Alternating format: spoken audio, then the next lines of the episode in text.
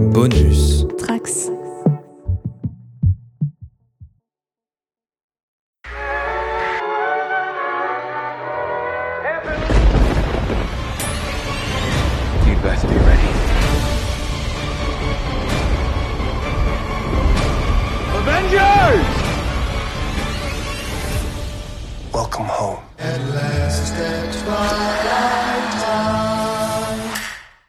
Et bienvenue dans YMCU pour ce 32e numéro consacré aux épisodes 2 et 3 de Moon Knight sur Disney+. Et aujourd'hui, pour en parler, une équipe toute neuve par rapport à la dernière fois, à part moi bien sûr, hein, désolé, je serai toujours là. Mais puisque j'ai le retour de Guigui. Salut Guigui. Salut, comment ça va? Ça, ça va et toi? Notre commandant euh, de, de la, la base euh, Deep cadran Space pop. 57. Ouais, ça, Deep Space 57, euh, la Moselle en début, force. Après, j'en ai oublié, on a complètement oublié. On, on s'est focalisé seulement sur le cadran pop et c'est vrai qu'on a oublié le, le nom de la base. Bah oui, ça, ça va bien. Là, on est en plein crowdfunding qui fonctionne bien, donc on est très très content et tout va bien. Ouais. J'espère d'ailleurs qu'on verra un maximum de gens venir le 10 septembre du coup pour la projection de premier compte, Star Trek Premier Contact euh, sur Paris, du coup au Club de l'Étoile. Venez, ça va être bien. Ouais, ça va être super. On a aussi le retour de Clément. Salut Clément. Salut Manu, salut tout le monde. Clément qui va, qui va être là pour, euh, pour nous raconter comment il adore l'écriture de cette série. Je me suis régalé. Le retour également de Manon. Salut Manon. Salut tout le monde. Comment tu vas? Ça va, ça va, je suis en vacances ce soir, donc c'est Ah, le plus bien. beau soir depuis très très longtemps. Félicitations, profite bien. Et le retour également d'Aurélien. Salut Aurélien. Hello! Comment tu vas toi? Mal, on a perdu les élections. On a bien perdu. On a Merci bien perdu, on aura encore plus perdu dans moral. deux semaines. Mais euh, ouais, ouais, j'entends. Bah, Moi, je viens faire un euh, podcast pour essayer de d'oublier ça, justement, et voilà, ça commence comme ça, super. Mais Aurélien, tu seras une de nos cautions euh, positives ce soir, puisque on est assez divisé sur la série, c'est assez intéressant. On sera plus divisé ce soir qu'on l'était il y a deux semaines, puisque Quentin et Océane euh, avaient globalement le même avec moi sur euh, le côté passable de ce début, et, euh, et on va pouvoir parler des deux épisodes suivants ce soir. Mais avant ça, je voulais savoir, puisque du coup, bah, on s'est pas vu depuis un, un moment, qu'est-ce que vous avez pensé du premier épisode avant qu'on se lance là-dedans? Aurélien, justement. Eh ben, moi, j'ai bien aimé. Euh, j'ai, j'ai été, je pense, surpris, comme beaucoup, qu'on soit sur un, focus, euh, euh, non pas sur Mark Spector, mais sur une autre personnalité. J'ai, j'ai, trouvé ça sympa, en plus, le côté esquive des, des scènes d'action, parce qu'au bout du compte, ça permettait de, de plus se consacrer sur les personnages. Et du- d'une manière générale, j'ai été, ouais, surtout extrêmement satisfait de la, la- la prestation d'Oscar Isaac que je trouve que je trouve vraiment euh, vraiment très très très bon comme comme d'hab j'ai envie Ouais, ouais, ouais comme d'hab, euh, Apocalypse, souviens-toi. je l'ai pas vu très très bonne fait. idée. Oui, bah, j'ai- quand même un petit peu de bon sens quoi. J'ai pas vu Venom euh, voilà je- j'esquive des trucs comme ça. Bah Manon, en, en tant que fan de, de, des X-Men à la base aussi, est-ce que Oscar Isaac est mieux euh, que dans Apocalypse dans, dans Moon Knight? Alors, euh, je pense qu'il est mieux que dans Apocalypse, mais c'est pas difficile. Mais moi, j'avoue que je suis un peu. euh, Je le trouve pas euh, mauvais. oh, Ça reste Oscar Isaac, c'est un très bon acteur, mais je suis pas non plus 100% convaincu. Je pense que c'est lié à l'écriture du personnage, dont je suis pas très fan. Et le fait que les deux. Enfin, je sais, je sais pas. Je... J'ai du mal à m'attacher au perso, et du coup, je peux pas non plus enlever cette sensation de la prestation de l'acteur, ce qui fait que. Mhm. En tout cas, mon amour pour Oscar Isaac ne me permet pas d'aimer le personnage euh, outre mesure quand même. Donc, Mais euh, c'était quoi ton, ton, a priori, enfin, ton, ton a priori à partir du premier épisode? J'étais. euh, En fait, j'ai fait une erreur de... de me dire Ah non, je vais pas me lancer dans la série Moon Knight sans avoir lu une seule histoire du personnage. Du coup, j'ai quand même préféré lire le run de Jeff Lemire juste avant de regarder la série. Et du coup, euh, moi qui n'avais pas vraiment d'attente parce qu'en fait, je connaissais pas le personnage, bah, du coup, j'ai. Enfin, c'est pas que j'ai créé des attentes, mais du coup, je me suis créé une version. Enfin, j'avais j'avais des idées, je me disais, ah là là, il y a plein de potentialités, ça a l'air trop bien et tout. Et du coup, je suis arrivé sur le premier épisode euh, très déçu. Et typiquement, la réinvention du personnage de Steven Grant, euh, je la trouve. Enfin, c'est tellement, tellement triste à côté du potentiel qu'il y avait dans la version de Jeff Lemire de, de cette personnalité-là du perso que je me suis dit comment on peut passer à côté de ça? Euh, surtout pour une adaptation en série télé ou en film, je trouve que. Bon, bref. Euh, donc, euh, assez déçu. voilà, du mal à m'attacher au personnage. Je, je trouvais pas la réelle folle. Bah, j'étais un peu comme vous aussi, j'avais aussi ce côté, je comprends vraiment pas, comme vous l'avez dit la semaine dernière, pourquoi le- les deux premiers épisodes ne vont pas ensemble, parce que c'est quand même les deux épisodes qui installent la série, et du coup, il y avait aussi cette impression d'avoir vu quelque chose d'incomplet, donc euh, je, j'étais pas convaincue, mais, mais pas euh, non plus chafouin, comme je le suis aujourd'hui, je pense. Ok. Je confirme qu'après visionnage des, des trois premiers, du coup, ça aurait pu être pertinent de mettre les deux premiers la première semaine. Mais bon, tant pis, ils ont pas fait comme ça.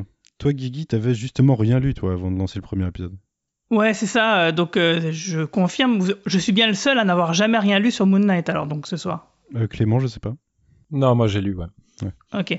Donc euh, oui, je suis complètement euh, novice en la matière, donc j'avais absolument zéro attente euh, par rapport à ça, et du coup je me retrouve en vous écoutant parce que je vous ai écouté donc euh, le- pour le premier podcast que vous avez fait, euh, je sais déjà à peu près ce qui va se dire un peu ce soir parce qu'on en a un peu discuté avant.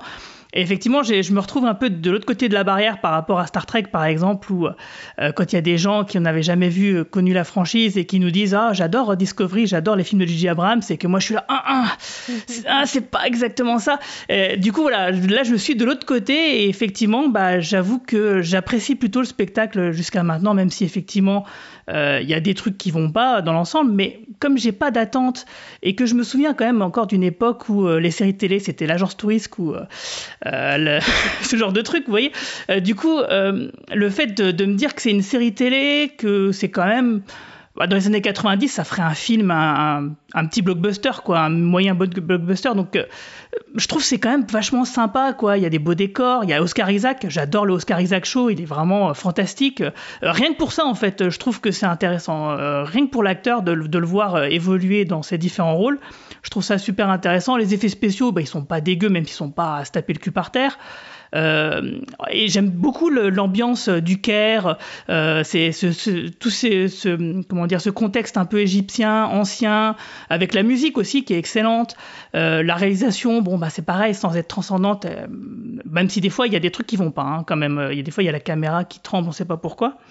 Et je trouve que voilà, dans l'ensemble ça va bien, mais malgré tout, euh, j'ai l'impression quand même qu'il manque quelque chose pour que ça m'accroche. Disons que j'ai l'impression que sur ma liste à moi de mecs qui a pas trop d'attente, toutes les cases sont plutôt bien cochées, c'est-à-dire le contexte est intéressant, les effets spéciaux sont pas mal, le casting est pas mal, enfin tout est pas mal. Mais euh, voilà, c'est pas une série que je reverrai euh, plusieurs fois. C'est un peu comme la moitié des films du MCU, hein, finalement. C'est aussi vite vu, aussi vite oublié.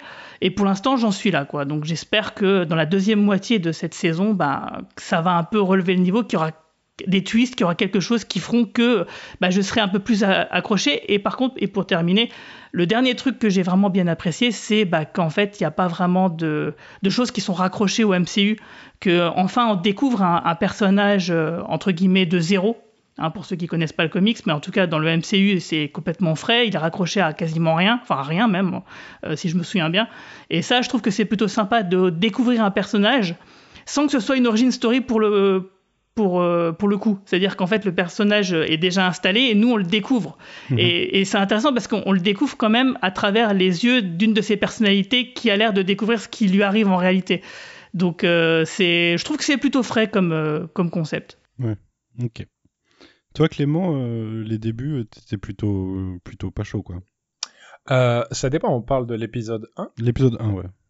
Alors, si on parle de l'épisode 1, euh, bah déjà, par, par rapport à ma, ma connaissance de, de, de Moon Knight, moi, c'est un personnage que je connaissais, enfin, je, je connaissais son existence, mais je pense que j'avais vu, j'avais lu, pardon, très peu de choses. J'ai j'ai commencé, en fait, véritablement par, par le run de l'émir que j'ai adoré, et puis après, dans mon souvenir, je crois qu'il fait partie des Secret Avengers, ou enfin, enfin Tout à ouais, fait. Je, je, je le vois passer par-ci par-là, mais c'est- jamais un, un personnage qui m'a véritablement accroché, à part sur le sur le sur, sur le run de l'émir qui effectivement était très chouette. Après, pour être complètement honnête, moi c'est un petit peu comme sur les autres productions euh, MCU, je je fais jamais le, le comparatif. Enfin, c'est intéressant toujours de se poser, de, de enfin pour moi de voir comment ils- qu'est-ce qu'ils ont décidé, euh, comment ils ont décidé d'adapter les choses. Mais après, c'est pas parce qu'un truc est génial en, en, en comics que je vais être extrêmement exigeant euh, et inversement quoi.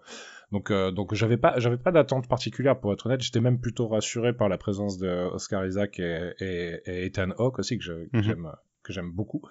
Euh, et, et ben si on parle du premier épisode, je pense que à, la- à la sortie du premier épisode, alors j'étais pas convaincu, mais j'étais encore innocent. Enfin, euh, la, la, la, la- la gauche avait encore une chance de passer. Je vois. Et- et- mais euh, disons que quand même à la sortie du premier épisode, moi j'étais j'étais vraiment pas convaincu. Je me disais, wow, enfin, euh, j'ai trouvé ça lent. En fait, j'ai trouvé ça lent, facile. Je, trouvais qu'il y avait vraiment une une grosse enfilade de poncifs euh, très classiques. Mais bon, j'avais j'avais mis ça sur le sur le comment dire sur le compte du, du fait que c'était un premier épisode. Je trouvais vraiment qu'il prenait beaucoup de temps pour passer des pour mettre en place des situations qui sont quand même ultra archétypales dans, au cinéma ou dans la fiction en général.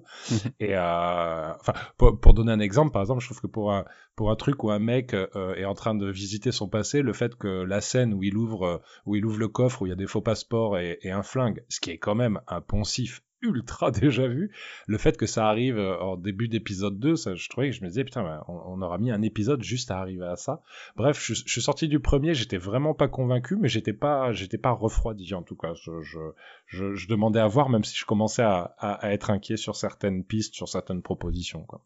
Mais tu sais quoi, je te laisse enchaîner sur le 2 et le 3 du coup pour, euh, pour Ouais. finaliser ton, ton, ton schéma de pensée. D'accord. Eh bien, donc, c'est donc la fin de l'innocence, euh, puisque, puisque quand, le, quand le 2 a commencé, j'ai eu, euh, j'ai- honnêtement, ça a été un peu, la- en termes d'humeur, ça a été un peu la, dé- la dégringolade pour moi. hein. C'est- C'est-à-dire que l'épisode avançait et, euh, et, et vraiment, je me disais, mais, enfin, c'est laborieux, c'est, euh, encore une fois, je le répète, mais c'est vraiment des poncifs qui sont enchaînés les uns après les autres, des trucs qu'on a l'impression d'avoir, déjà vus. Et, euh, et le, le 2, ça, ça a vraiment été, euh, ça a vraiment été la douche froide. C'est là où je me suis dit bon, bah, ce que, ce que je pensais qu'il pouvait encore, euh, qu'il pouvait encore proposer à la sortie du 1, a priori, je l'aurais pas. Et les propositions finalement vers lesquelles il se tourne, elles me plaisent clairement pas. Je trouve, encore une fois, je trouve ça long. Je trouve qu'en termes de tonalité, j'ai vachement de mal, surtout sur le deuxième. hein, ça a été le, le pire. C'est-à-dire entre les moments euh, de, de, de, de comédie euh, entre Venom et, et Jim Carrey. Euh, et et j'hésite même à citer euh, le film Incontrôlable avec Michael Youn où son corps se rebelle et parle avec la voix de l'âne de Shrek. Enfin, ça, pour moi, on est à ce niveau. Hein, C'est-à-dire que c'est vraiment... euh, C'était un peu douloureux à voir, surtout qu'encore une fois, j'adore Oscar Isaac. Je trouve qu'il il, est motivé, hein, il, défend le truc, mais l'écriture, mon dieu, l'écriture, c'était catastrophique. Et alors, si le 2 m'a refroidi, le 3, je me suis face palmer pendant tout le long. C'est-à-dire que vraiment, là, je, comprends, en fait, j'ai du mal à comprendre ce qui, ce que c'est leur proposition. Je trouve que vraiment, ouais, c'est ça, on alterne entre, entre du, du, euh, du, du, du Jim Carrey, du Venom, euh, du, du Blade un peu cheap. Enfin, c'est assez, j'ai l'impression d'avoir passé mon temps à voir des scènes qui étaient tirées de films euh, qui étaient meilleurs ou, ou des fois pas du tout meilleurs et donc euh, c'était un problème. Et, euh, et je trouve que c'est, c'est un peu boursouflé. Alors, je, je, ce que disait Guigui, je suis assez d'accord. Je trouve qu'en termes de production, euh, j'ai pas grand chose à leur reprocher. Hein. C'est, je trouve que comme c'est euh, le Caire était très bien filmé, je trouve que euh, en termes de réal, c'est propre. En termes d'interprétation, c'est propre, c'est carré. Mais alors vraiment, il y a aucune originalité, aucune envie. En fait, voilà, c'est ça. Je sens pas euh, ce qu'on avait dit un petit peu sur, euh, sur sur les autres séries. Je trouvais qu'il y avait une envie derrière Vendavision, il y avait une envie derrière Loki. Mais alors là, c'est ça fait un peu, euh, ça fait ça fait un peu truc de de comment dire de euh, sans le dire méchamment, mais un truc de fonctionnaire. On dirait que c'est une bande de yes men qui ont qui qui qui ont œuvré, qui font bien leur travail. Hein. Encore une fois, je trouve que la, le, le cachet en termes de production, il est pas dégueulasse. Mais alors en termes d'écriture, je trouve que la série est, est- enfin. euh, Pour moi, la scène qui résume le mieux euh, euh, la faci- les facilités d'écriture, enfin la, la paresse, la fainéantise d'écriture, c'est euh, c'est c'est Steven ou Mark, enfin Oscar Isaac qui sort un moment et qui tombe et en scooter t'as Leila qui s'arrête et qui lui dit Marc, mais que fais-tu là? Et puis hop, allez. Oh, l'enfer. Oh Et là. tu là tu dis ok, de toute évidence ils en ont plus rien à foutre, enfin Mais ils, ont- ils vont à pas s'embarrasser avec des détails et puis y À ce moment-là, il y a re la même scène qu'elle l'a qu'elle l'a qu'elle l'a traqué par euh, son téléphone en fait? Oui, oui, oui, oui, oui, il donne une explication. Mais ça, c'est dans le 2 et dans, dans le 3, t'as la même scène où il va voir un mec euh, pour, euh, du, pour trouver des vendeurs de marché noir euh, euh, au milieu du Caire et elle est derrière, quoi. Oui, c'est ça. Ou alors, euh, et qu'est-ce qu'on fait maintenant? Ben, on va voir Gaspard Ulliel parce que c'est sûrement lui qui l'a. Bon, bah d'accord, allons-y. Enfin, c'est vraiment le- la scène, Mm. euh, la série, elle, en- elle, en- elle enchaîne les scènes sans se. Déjà, je trouve avec très peu de, de subtilité dans la psychologie des personnages. Je trouve que Leila, je, je trouve l'actrice aussi très sympathique. Mais alors, putain, je comprends pas qui est ce personnage. Euh, Steven. C'est, euh, je, enfin, je, je vous envoyais des messages pendant que je le regardais. Steven, c'est un vrai problème pour moi. C'est-à-dire qu'on passe du, on passe du, du, du clown à, à, à un super décodeur de hiéroglyphes euh, euh, au talent au talent euh, au talent incroyable euh, Mark c'est effectivement c'est une sorte de, de pseudo Jason Bourne à la Mais je trouve que Marc, c'est un peu pareil que Steven, il change aussi. Hein. Il change Ah de oui, oui, clairement. 3 par rapport à ce De- qu'on voit avant. Quoi. de psychopathe à, de psychopathe pas. à aventurier un peu sympa quoi enfin c'est Personnellement, je trouve pas. Je trouve que le- les, les, per- les, les- les deux personnages, ils sont assez bien définis et vu qu'on les découvre au fur et à mesure, on les on, découvre de plus en plus de, de, de facettes, on va dire. Mais euh, j'ai pas l'impression qu'il y ait une, il y a un moment où on fasse ah non, ça c'est en contradiction totale avec ce qu'on voyait dans l'épisode d'avant. bah Non, ses aucun. ses compétences pour pour traduire les hiéroglyphes moi je suis désolé elles sont sorties de nulle part c'est-à-dire c'est un Dès le enfin, début, on voit que c'est un énorme geek de la de de la de, de- de- il parle à une petite fille mais mais du fait non il parce qu'il a des bouquins partout, il étudie des Ouais, bouquins, exactement. C'est, c'est- justement, moi j'ai trouvé que le set de son appartement était plutôt bien foutu parce que on voit effectivement plein de vieux bouquins, on voit qu'il travaille sur des trucs et qu'il laisse en plan pour revenir plus tard, etc. Et quand il discute avec Leila dans l'épisode 2, euh, on comprend bien que euh, elle, elle est surprise qu'il ait ces, ces capacités-là et on comprend bien que ces, euh, ces connaissances-là, elles sont pas, euh, c'est pas des trucs habituels, quoi. C'est pas n'importe qui qui peut dire des trucs comme ça. Donc on, on sent bien quand même que là, il a un niveau d'érudition par rapport à la sujet, au sujet égyptien qui est au-delà de la normale. Donc euh, moi, je trouve pas du tout que ce soit sorti euh, de nulle part, et je suis tout à fait d'accord avec Aurélien euh, dans le sens où ce qu'on en a vu finalement, on a vu que trois épisodes, donc c'est assez court. On découvre les personnages. Moi, j'ai rien trouvé de, de contradictoire d'un épisode à l'autre par rapport à bah, par rapport à leurs échanges. Par, je veux dire, Mark Spector, on en a vu peu finalement de lui. On a vu beaucoup Steven dans les deux premiers. Donc a- moi, je trouve a- que ça fonctionne plutôt bien. ouais. moi, mais on y reviendra tout à l'heure. Mais après, moi, c'est encore juste pour finir, c'est pas les incohérences. Encore une fois, c'est pas, c'est pas des, c'est la fainéantise de l'écriture. C'est vraiment le, le, le manque, le manque d'application, le manque de subtilité. Je suis d'accord avec toi quand tu dis qu'effectivement, quand il tombe par terre et qu'il y a Leila qui arrive euh, en scooter, euh, c'est vrai que là, c'est abusé. Ouais, euh, le- le- en fait, il- je, je, je, on va dire que quand tu, développais ton avis, Clément, il y, a- un moment où j'étais là, quand même, t'abuses un peu. et, en fait, quand, tu termines sur la fin en disant, mais en fait, quand euh, toutes les cases, elles sont, elles sont, elles cochées, c'est plutôt bien foutu, etc. Mais je trouve pas ça très original et je trouve qu'il n'y a pas énormément euh, d'envie, de pêche, en fait, d'une certaine manière. En fait, ça, ouais, j'arrive à le comprendre. C'est vrai que euh, bah, en fait, j'embraye, je donne un peu mon avis. c'est- Oui, bien sûr. pas, Euh, mais en fait, c'est vrai que je passe un bon moment devant la série, mais je suis pas enthousiaste non plus de dingue. C'est-à-dire, euh, voilà, je suis là, l'épisode se passe, je suis plutôt pris, je suis le truc. euh, Il y a des trucs que j'aime bien, d'autres un peu moins. Je suis, euh, je trouve que c'est joli, c'est bien foutu. J'aime bien le, le, le Oscar Isaac Show. voilà, je, suis- je, je suis là, je suis présent, je, je, passe un bon moment devant, mais je comprends ce que tu veux dire par le côté, c'est pas ultra enthousiasmant euh, malgré les qualités. Ça, ouais. euh, alors après, euh, ça, chez toi, ça se, ça se traduit par putain, je m'emmerde, et chez moi, ça se traduit par je passe un bon moment, mais j'arrive à comprendre, j'a- j'arrive à comprendre cet avis. Mais ouais, moi, je passe un bon moment. j'aime bien le côté, ouais, j'aime bien le setup égyptien, j'aime bien le c'est peut-être lié à mon côté fan de, mythologie de base, quoi, et tout ça. Mais c'est vrai que j'aime bien cet aspect-là. j'ai- j'aime bien le côté vraiment aventure avec, on cherche à décrypter les trucs. Moi, je, évidemment, euh, bah, euh, en connaissant bien, bien, bien, bien les comics, euh, j'ai beaucoup d'avance sur, sur ce qui se passe, sur plein d'aspects.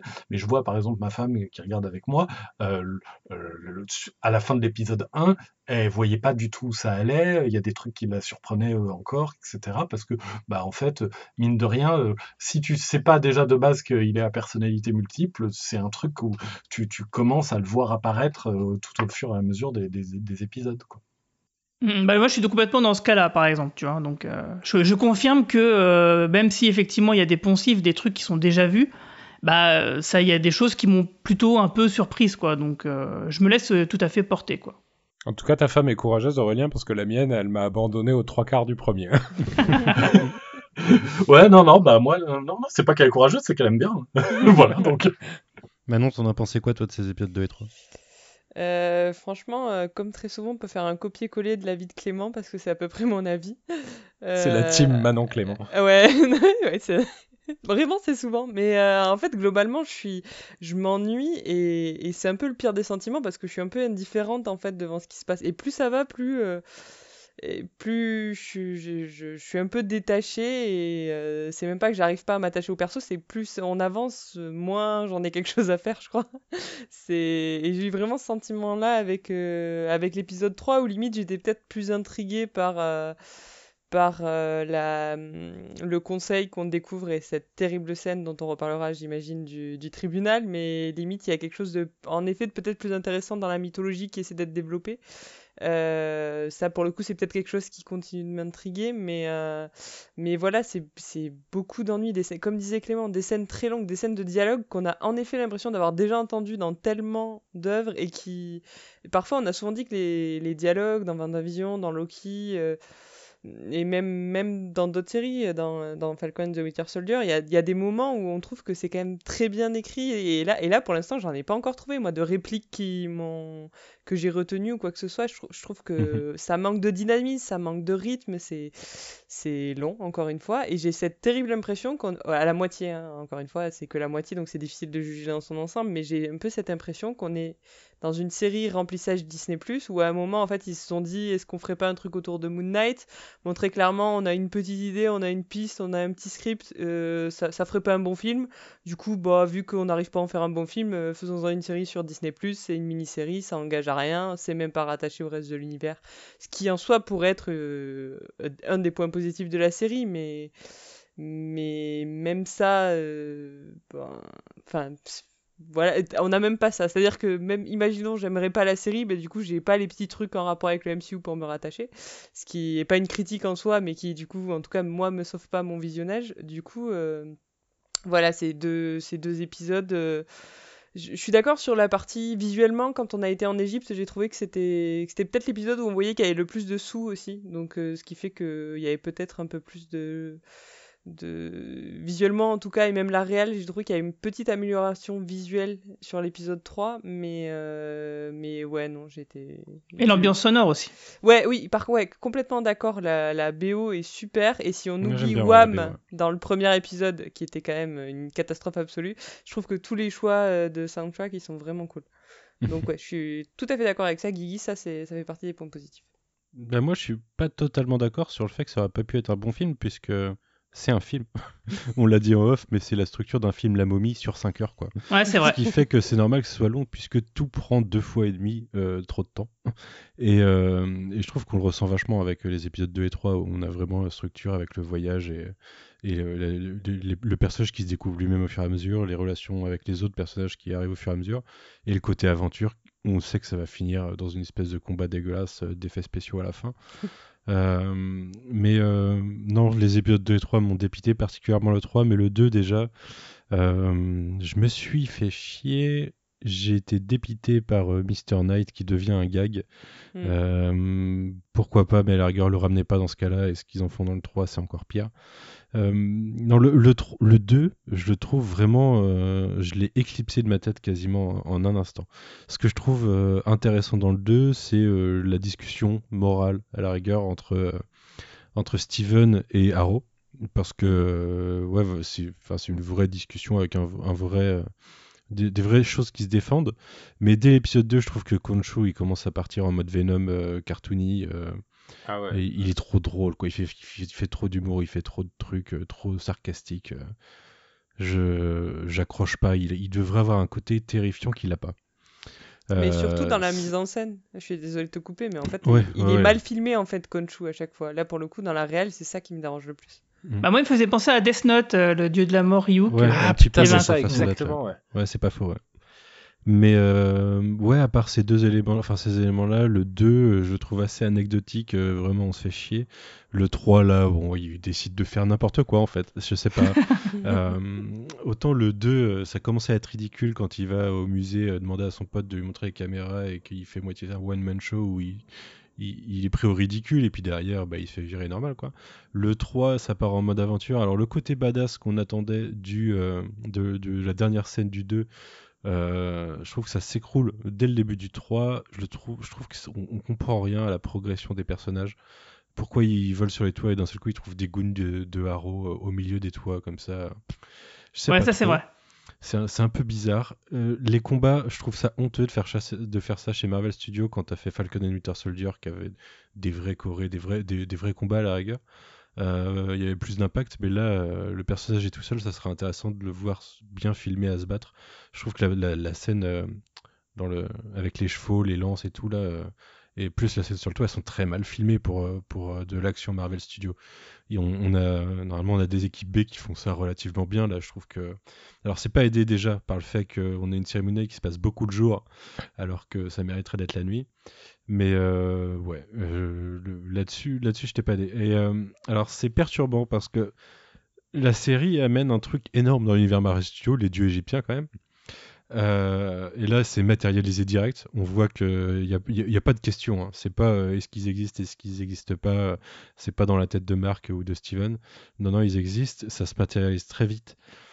Et alors là, les facilités d'écriture, le mode, euh, les dieux, ils peuvent pas voir ce que fait Arrow parce que, je sais pas, on sait pas pourquoi, mais ils peuvent pas. Alors que par contre, euh, Khonshu, il peut remonter le temps euh, des, enfin, faire remonter euh, euh, la position astrale de la Terre. Mais c'est plus Donc, tout le monde aussi, ça, Manu. Mais non, c'est nimp, c'est nimp. C'est nimp si, les pouvoirs à la les- clé, euh, les Mais pouvoirs non, de- les, les, dieux, les dieux disent clairement on ne, on ne, on ne fait plus, on ne fait plus rien, on laisse ces avatars là en, en token. Alors Et non, nous, ils, on ils disent, ils font qu'observer. observeurs. Eh ben, a priori, ils voient rien alors qu'ils sont observateurs. C'est un peu dommage. Euh, Oui, mais les euh, avatars sont observateurs, pas les dieux. Ouais, non, mais arrête, arrête. Moi je suis Mais- d'accord avec Manu parce que par exemple les dieux ils, accep- justifié à la- à l'arrache, quoi. Ils acceptent une audience pour euh, bah genre il y a un gars qui Ouais. accuse quelqu'un d'autre, ok, mais finalement ils s'en foutent euh, puisqu'ils veulent même pas chercher à comprendre ce qui se passe. C'est le mec bizarre, relou qui arrive, le mec qui t'a déjà fait chier 12 fois, il revient, il fait Ouais, puis lui, il me saoule. Et ils font Ouais, ouais, c'est bon, c'est bon, ouais, ok, bon, allez, tu dégages, maintenant tu nous saoules. Parce que, en fait, moi, c'est un truc que je trouve plutôt bien fait et bien écrit.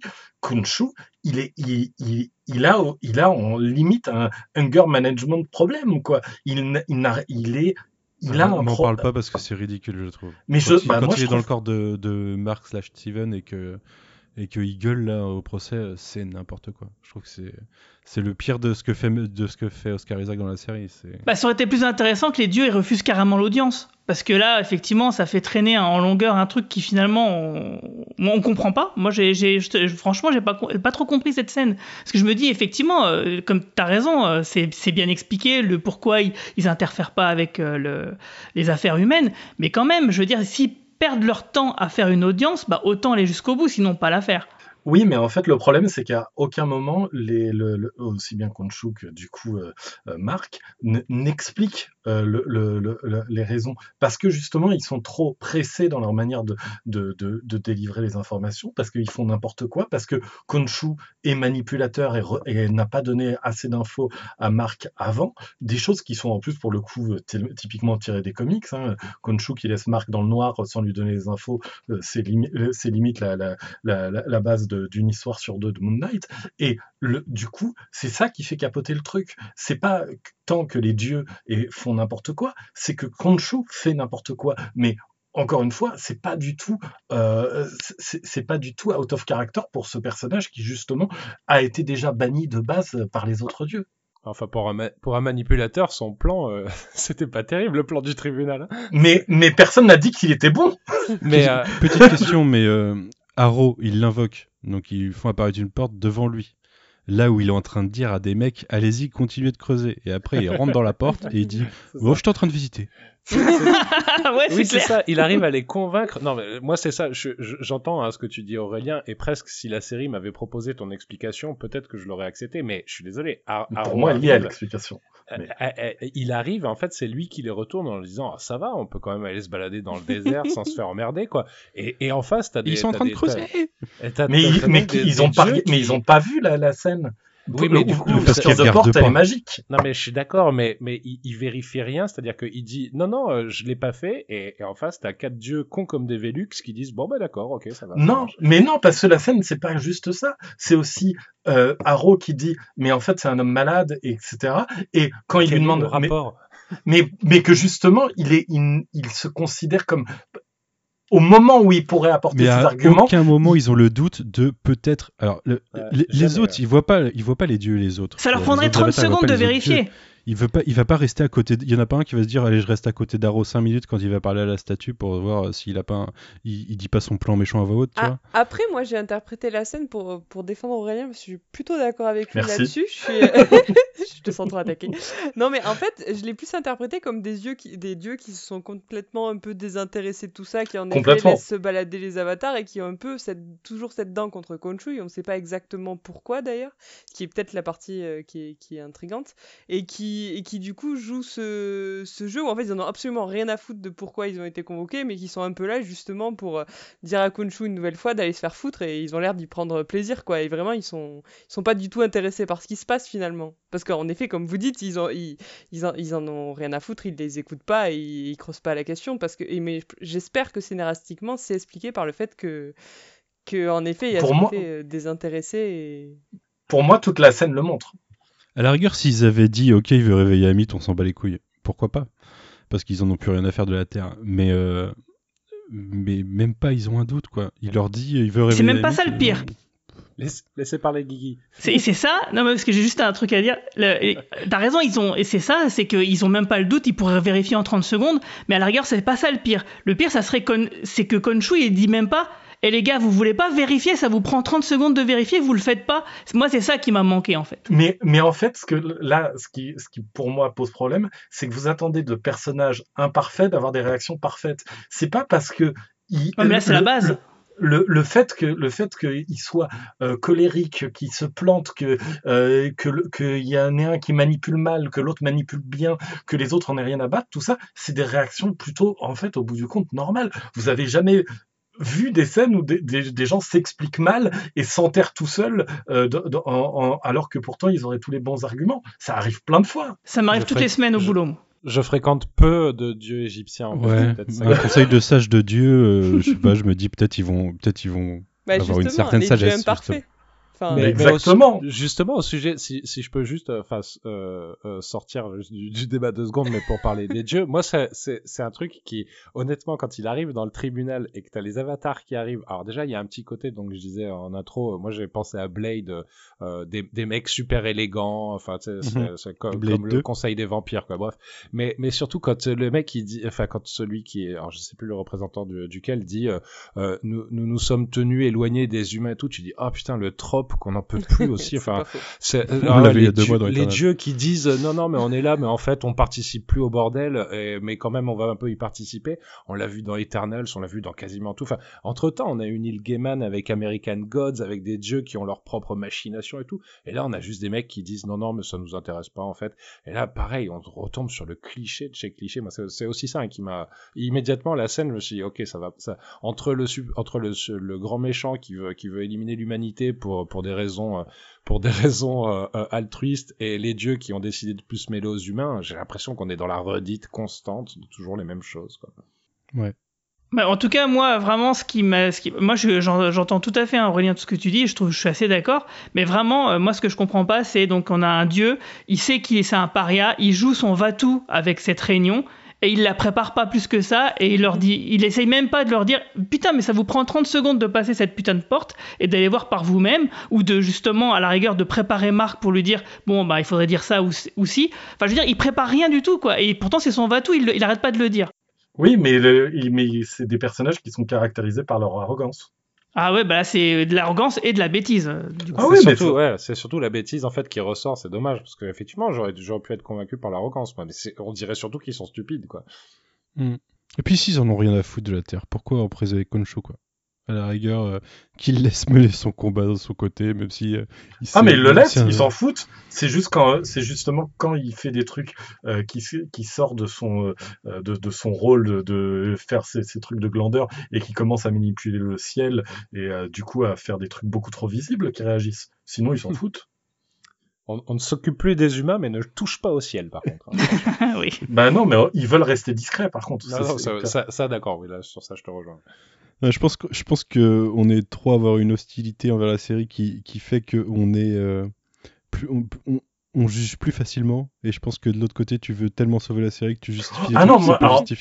Encore une fois, moi, c'est ce, moi, ce que je disais en plus, c'est typiquement sur cet épisode 3, moi, je suis en mode genre, ok, il se passe des trucs, je suis, et voilà, je, suis- je suis vraiment pas genre à fond du tout. Hein.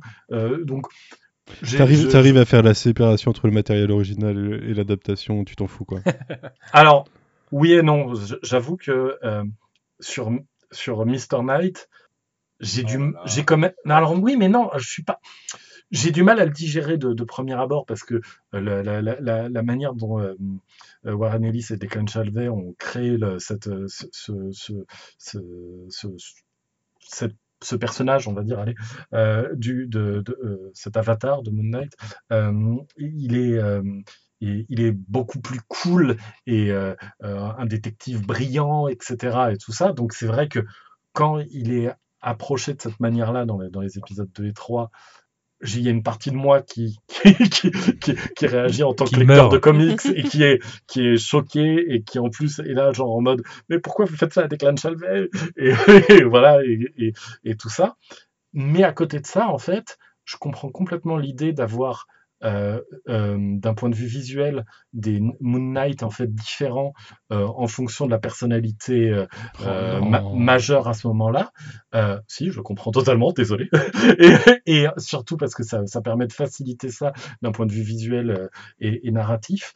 Et surtout, en plus, je trouve que l'épisode 3 commence à me réconcilier avec cette idée dans le sens où je, je trouve qu'on voit justement que les capacités développées par, par Steven, qui en plus euh, de manière...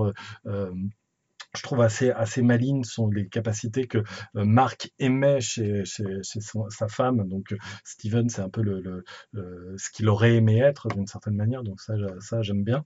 Et, euh, et du coup, on voit que ça lui sert à être un détective. Donc justement, il y a cet aspect détective qui transparaît de plus en plus chez la, la, la, personnalité Steven Grant slash Mr. Knight.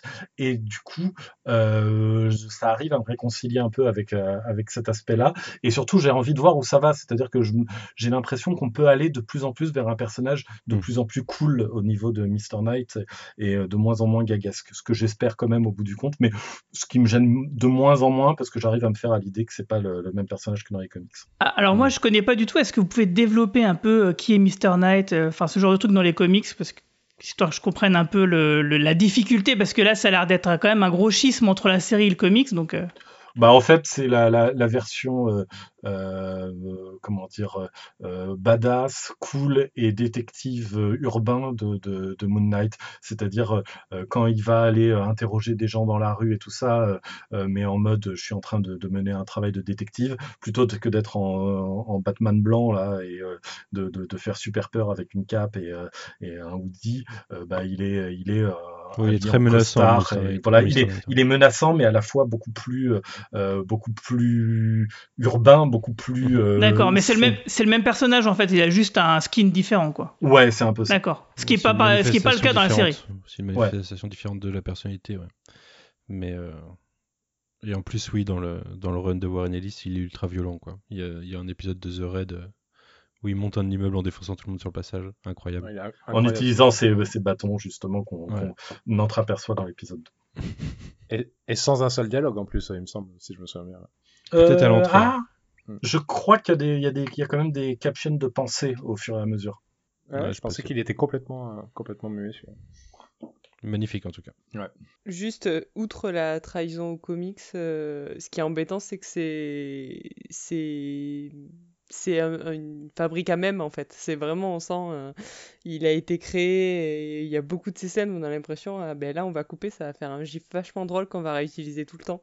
Et j'ai vraiment eu cette sale impression, en effet, qu'on peut rapprocher de Deadpool ou d'autres personnages Ouais, comme ça. c'est clairement Deadpool. hein. C'est vraiment ça qui m'a qui m'a embêté aussi parce que du coup je connais pas très bien le personnage de Mr. Knight en comics donc pour le coup euh, j'ai- j'ai moins ressenti le côté trahison mais mais même sans ça je trouve que c'est un personnage euh, qui, qui m'a pas fait rire alors qu'il est là pour faire rire quoi et que c'est dommage de créer un personnage pour faire rire encore une fois. Je Ouais. vois pas- je- je- par contre, c'est pas la première fois que quelqu'un a fait la comparaison avec Deadpool et je vois pas le rapport. C'est vrai? Ouais. Ah bah, il y a le super-héros landing qui clairement introduit le personnage la première fois qu'il apparaît. Il y a, il y a le fait de, de, de déconner pendant, pendant, pendant le l'action, le fait, euh, enfin, ouais, moi je trouve qu'il y a le, Après, même il a pas le côté violent du Et coup. le masque, euh, Même les, ouais, j'allais dire l'esthétique du masque, clairement. Ah le ouais, masque, l'esthétique un du peu masque quand à la Et rigueur, du ouais, coup, le les, reste. et du euh, coup, je- les expressions, c'est pour ça que je dis, moi, j'ai vraiment une impression de Deadpool quand euh, tu sens qu'il ouvre la bouche. Enfin, c'est des. Ok, On sent que dans ouais, le ça, le- design, le- en fait, dans le design, il y a quelque chose qui est très Deadpool. Et donc, forcément, comme il y a le côté aussi, euh, c'est fun et c'est drôle, j'imagine qu'on fait des raccourcis dans nos têtes. Mais Ouais, ouais, mais moi je l'avais pas vu, donc euh, mais merci pour l'explication. Bon, on a... techniquement, on est toujours dans l'intro. ce que je me disais, hein, les présentations d'épisodes, est-ce qu'on a vraiment besoin?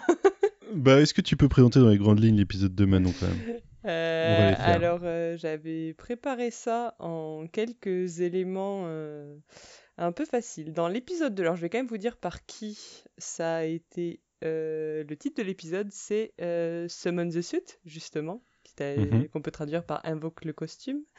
C'est réalisé par euh, Justin Benson et Aaron Moorhead. J'avoue, j'ai pas vérifié. Est-ce que c'est les mêmes réalisateurs que le premier? Non, je crois pas que ce soit le même que le premier. pas du tout. Et est-ce que c'est le. Ce sera différent du troisième? Donc voilà, une double réalisation sur cet épisode. Et c'est scénarisé par Michael euh, Castellin Castel, je ne sais pas comment ça se prononce. Et qui n'est pas non plus le scénariste. Il y a, il y a beaucoup de monde en fait dans cette série. C'est euh. bizarre, euh, ouais, on a eu euh, sur la première année, on a eu pas mal de, enfin, quasiment toutes les séries étaient soit réalisées tout le temps par la même personne, soit par sur OK, on avait un duo de réalisatrices et un réalisateur ou une réalisatrice, un réalisateur, je crois. Mais euh, Ouais. ils nous avaient, pas- ils nous ont pas habitués à faire une série en melting pot comme ça ou en une sorte de pot pourri euh, chez euh, chez Disney Plus pour l'instant. Peut-être qu'en conclusion, euh, enfin, on verra que c'est à la fois l'idée d'avoir une, une salle avec plein de scénaristes, ça, ça peut être très bien, mais peut-être que, je sais pas, en l'occurrence, ça peut-être que ça aura nuit à la série. On fera la conclusion à la fin, j'imagine, mais... Mm. Mais voilà, donc qu'est-ce que raconte cet épisode 2 Euh, très bonne question. La bonne nouvelle, c'est que je l'ai revu. La mauvaise nouvelle, c'est que du coup, c'est encore plus long la deuxième fois qu'on le revoit. Et du coup, on se retrouve donc à la fin de l'épisode 1. euh, Marc reprend euh, possession du corps et euh, fait un peu de grabuge dans le musée dans lequel travaille Steven. Donc, euh, on se retrouve au début de cet épisode avec Steven qui va être viré de son travail suite à sa, sa petite escapade nocturne. Et d'ailleurs, on a la première évocation de, de son trouble psychiatrique par un personnage tierce, on va dire, vu qu'il Mhm. est invité à, À consulter. à consulter par son ancien boss juste avant de partir. You are not alone.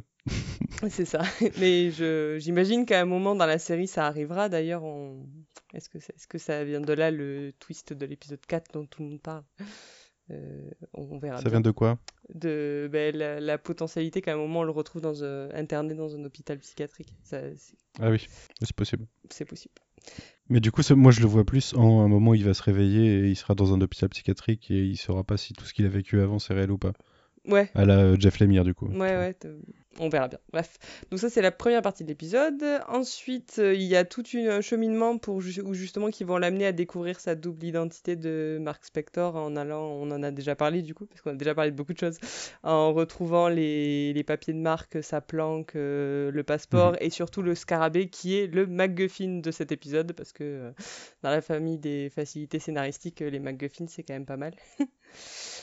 Mais dans, tout, dans ton bon euh, opus de la momie, il y a ça en plus. Donc, euh, J'ai pas vu la momie en fait, du coup, euh, là pour le coup, j'avoue, j'ai pas le, ce côté. Ah, C'est j'ai bien, la momie. ça. Et ben, c'est sur la longue film, euh, liste de films. la, mo- la momie des années 2000, hein, pas la momie euh, de Tom Cruise. hein. Bien Fais sûr. pas, déco- déconne pas. je ne me tromperai pas, je ne ferai pas cette erreur. La momie de Alex Kurzman. à l'enfer. Là, on a une, peut-être une scène qui, à ce moment-là, encore plutôt pas mal. Le premier face-à-face avec Khonshu, si je ne dis pas de bêtises, où justement il prend, il prend très peur et où euh, est filmé de façon peu, un, peu- un peu plus proche de ce que j'imaginais en tout cas. Mhm. Euh, et c'est donc après cette scène où il a très peur qu'il euh, qu'il y a ce face-à-face dont on a déjà parlé, avec, euh, où il se fait renverser par une voiture et bam, il tombe sur Leila qui, qui vient lui sauver la vie. Et donc là, on a une de très longues scènes où on a la, la rencontre entre ces deux personnages, euh, rencontre entre guillemets bien sûr, parce que euh, du coup Parce c'est... que Lé- Léa le croit pas du tout d'ailleurs. Ex- ouais, exactement. Et, ça dure très longtemps le fait qu'elle le croit pas. C'est marrant. euh, Enfin, c'est intéressant là, à la limite. Bon, c'est un peu long, mais euh, mais c'est très intéressant le le. Donc, donc, du coup, Leila qui est la femme de Mark Spector et qui du coup là rencontre Stephen Grant dans la peau de son mari du coup. D'ailleurs, petit aparté, Ouais. mais l'appartement de Steven, c'est n'importe quoi. Ça fait 5 fois mon appart, je pense. C'est une surface à Londres, euh, je ne sais pas combien ça peut valoir, même sous les toits. hein. C'est celui de Heureusement, sa il- mère. il appartient à sa dit. mère, il appartient à sa Voilà. mère, mais... euh, Ah, après le Mais une point fortune. euh, British Museum du dernier épisode, on a le point les appartements coûtent cher à Londres. Bah, je crois même que c'est pire qu'à Paris, donc euh, c'est clair que c'est un peu abusé, quoi.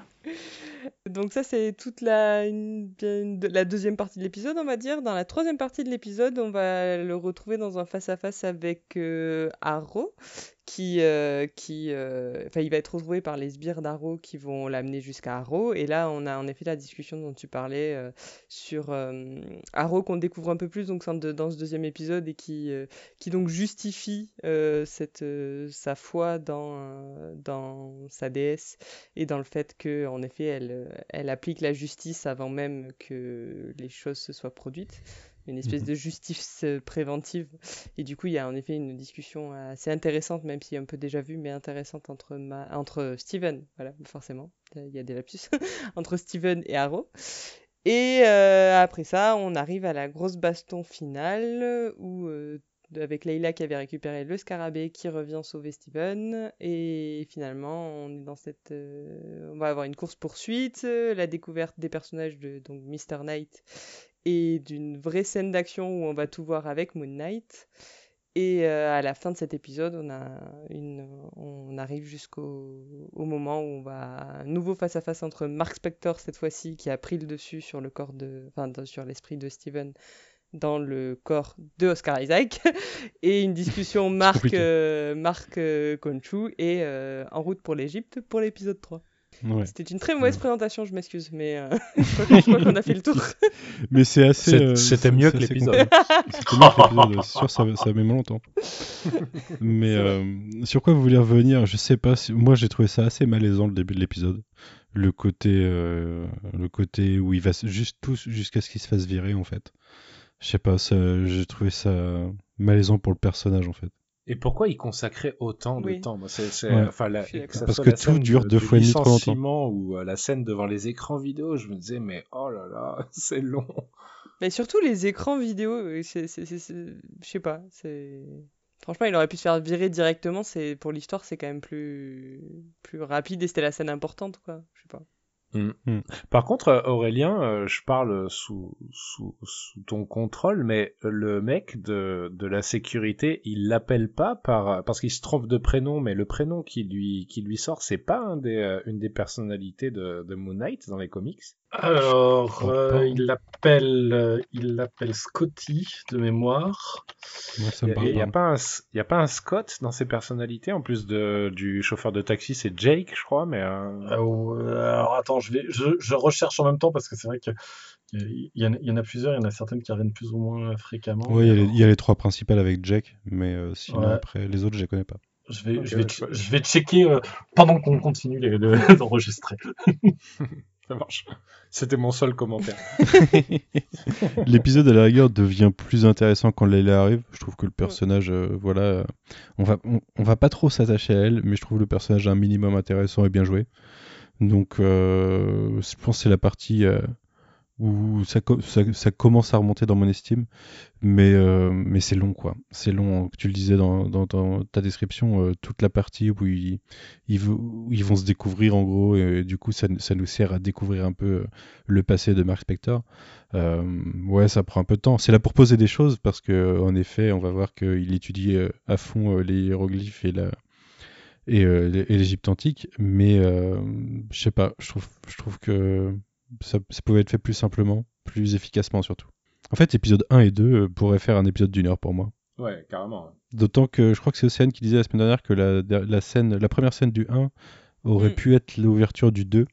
Et euh, je trouve ça assez cohérent en voyant le 2, hein, que euh, si ça s'était fait comme ça, ça m'aurait pas choqué en fait. Ouais, parce que ce qui est le plus intéressant dans l'épisode, je pense quand même que c'est la partie euh, Arrow ou l'exploration du personnage et du coup avoir la scène d'introduction du premier épisode.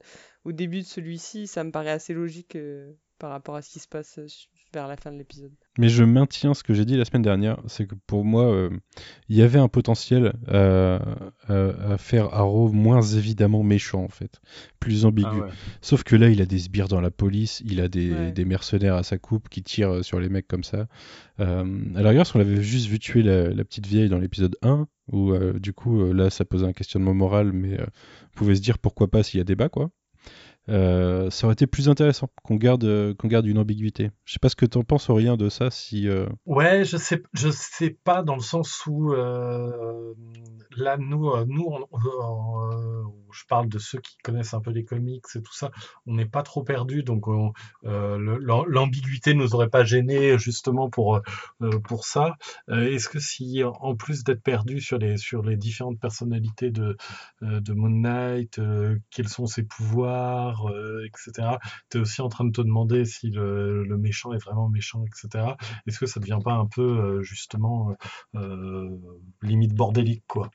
Ouais, tu, tu penses qu'il faut guider un minimum le téléspectateur euh?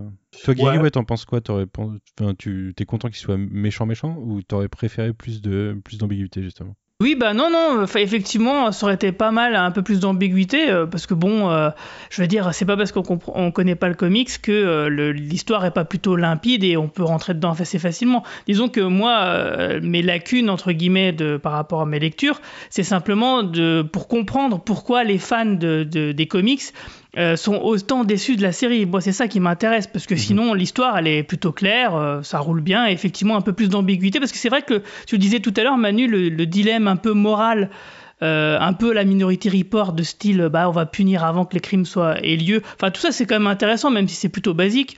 Bon, bah, moi, ça aurait- m'aurait pas dé- dé- dérangé vraiment. au contraire, même si ça avait été un peu plus poussé et puis qu'il y en ait un peu plus de nuances par rapport à ça, quoi, oui.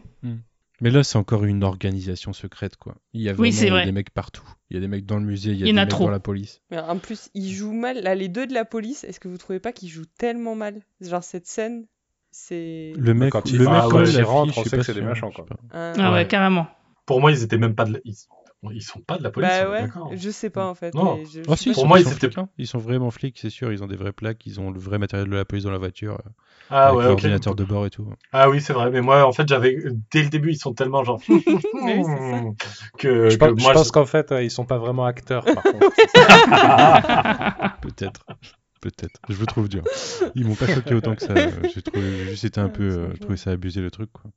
Mais ouais, Arrow, euh, il y a une organisation. Je- depuis combien de temps il fait ça? Je suis curieux d'ailleurs. Depuis combien de temps il est plus avatar de Konshu et, et euh, il est, il est parti là-dedans. Peut-être qu'on aura un épisode flashback euh, ou historique sur lui à un moment, je sais pas. Et puis en plus, il a la main mise sur carrément des villes et des villages entières, hein, visiblement, Ouais, euh, à peu ouais, près au milieu bizarre. de nulle part. Dans Europe, c'est un peu flac, quoi. Ça, c'est ce que je disais dans le, dans le, dans le, pour le premier épisode, c'est que ça aurait pu être intéressant à la rigueur qu'il y ait un lien avec le MCU en mode euh, c'est des Ah gens oui. qui sont perdus. euh, Après suite, les cinq euh, ans, ouais. Ouais, suite aux 5 ans. Des snaps de Thanos, oui, Winter Soldier, ça. Ça, ça aurait été, ça aurait été bien, euh, pas vraiment de le dire directement, mais au moins de le suggérer. Parce Mm. qu'effectivement, c'est euh, c'est une bonne justification pour dire qu'il y a autant de personnes qui se dirigent vers ce gars-là, quoi, qui est quand même un peu Ouais, bizarre. ouais, ouais. Parce qu'à la rigueur, après avoir vécu ça, je peux comprendre. Je peux Ouais, c'est comprendre, euh, que ça crée un, un mouvement de ce genre.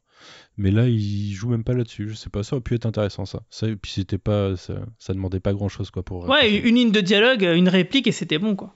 Ils ont préféré se concentrer sur le fait qu'ils portent des crocs.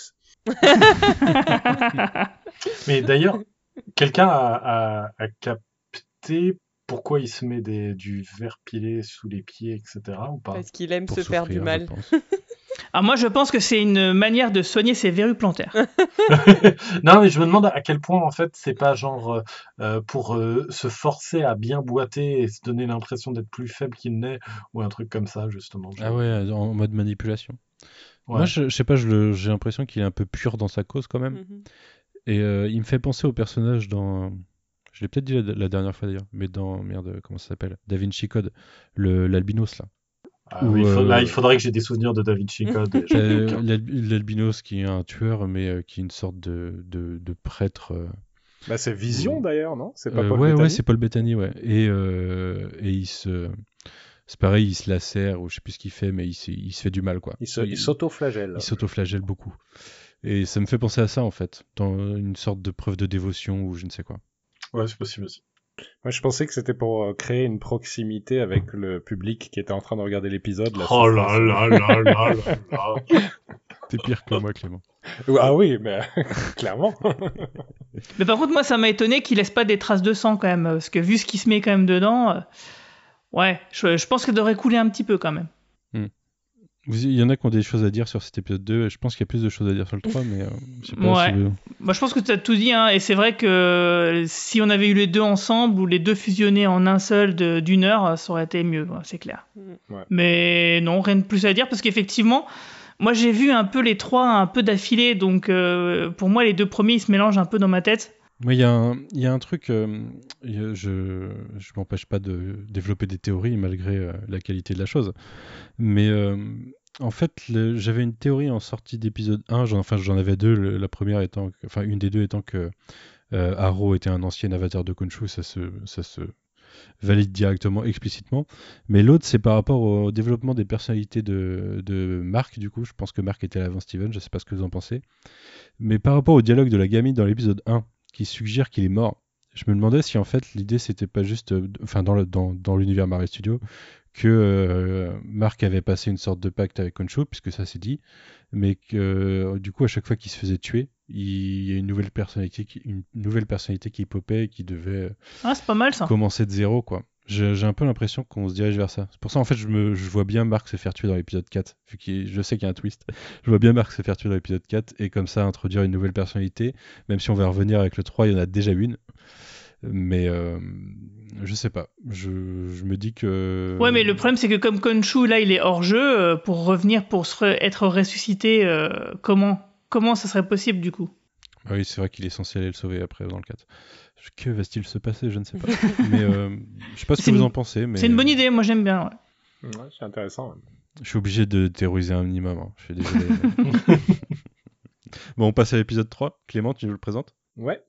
Alors, l'épisode 3, réalisé par Mohamed Diab et, euh, et scénarisé par Bodé Mayo et Peter Cameron, euh, qui était aussi sur le premier, si je dis pas de bêtises. L'épisode en question s'appelle The Friendly Type. On reprend donc, alors l'épisode s'ouvre sur, euh, sur Leila qui prépare son, euh, son, son départ pour, euh, pour l'Égypte afin de retrouver Marc avec une, une faussaire qui semble lui être liée par, une, par un quelconque lien qui est pas, pas si évident, peut-être sa mère, peut-être quelqu'un d'autre. Euh, donc Leila, Leila quitte, euh, quitte euh, Londres pour l'Égypte et pendant ce temps, ben, on retrouve euh, Marc sur les toits du Caire en train de poursuivre donc des, En train de taper des mecs random. euh. voilà, de des hommes de main qui eux-mêmes étaient en train d'assassiner quelqu'un dont on n'a aucune connaissance, mais a priori quelqu'un qui détenait une information dont Marc avait besoin. Euh, S'ensuit donc euh, une, euh, une, bagarre, un combat donc sur les toits qui se continue dans la rue, avec toujours cette, cette tension entre les deux personnalités, avec Steven qui tente de reprendre, de reprendre la main. Et à ce moment-là, en fait, on a, on a encore une sorte de, de, de saut dans le temps et, euh, et Marc reprend les, reprend les commandes du corps euh, entouré de cadavres que Steven prétend ne pas avoir tué. Donc ça amène l'idée d'une troisième personnalité qui se cache à l'intérieur de, du, du- corps de notre héros.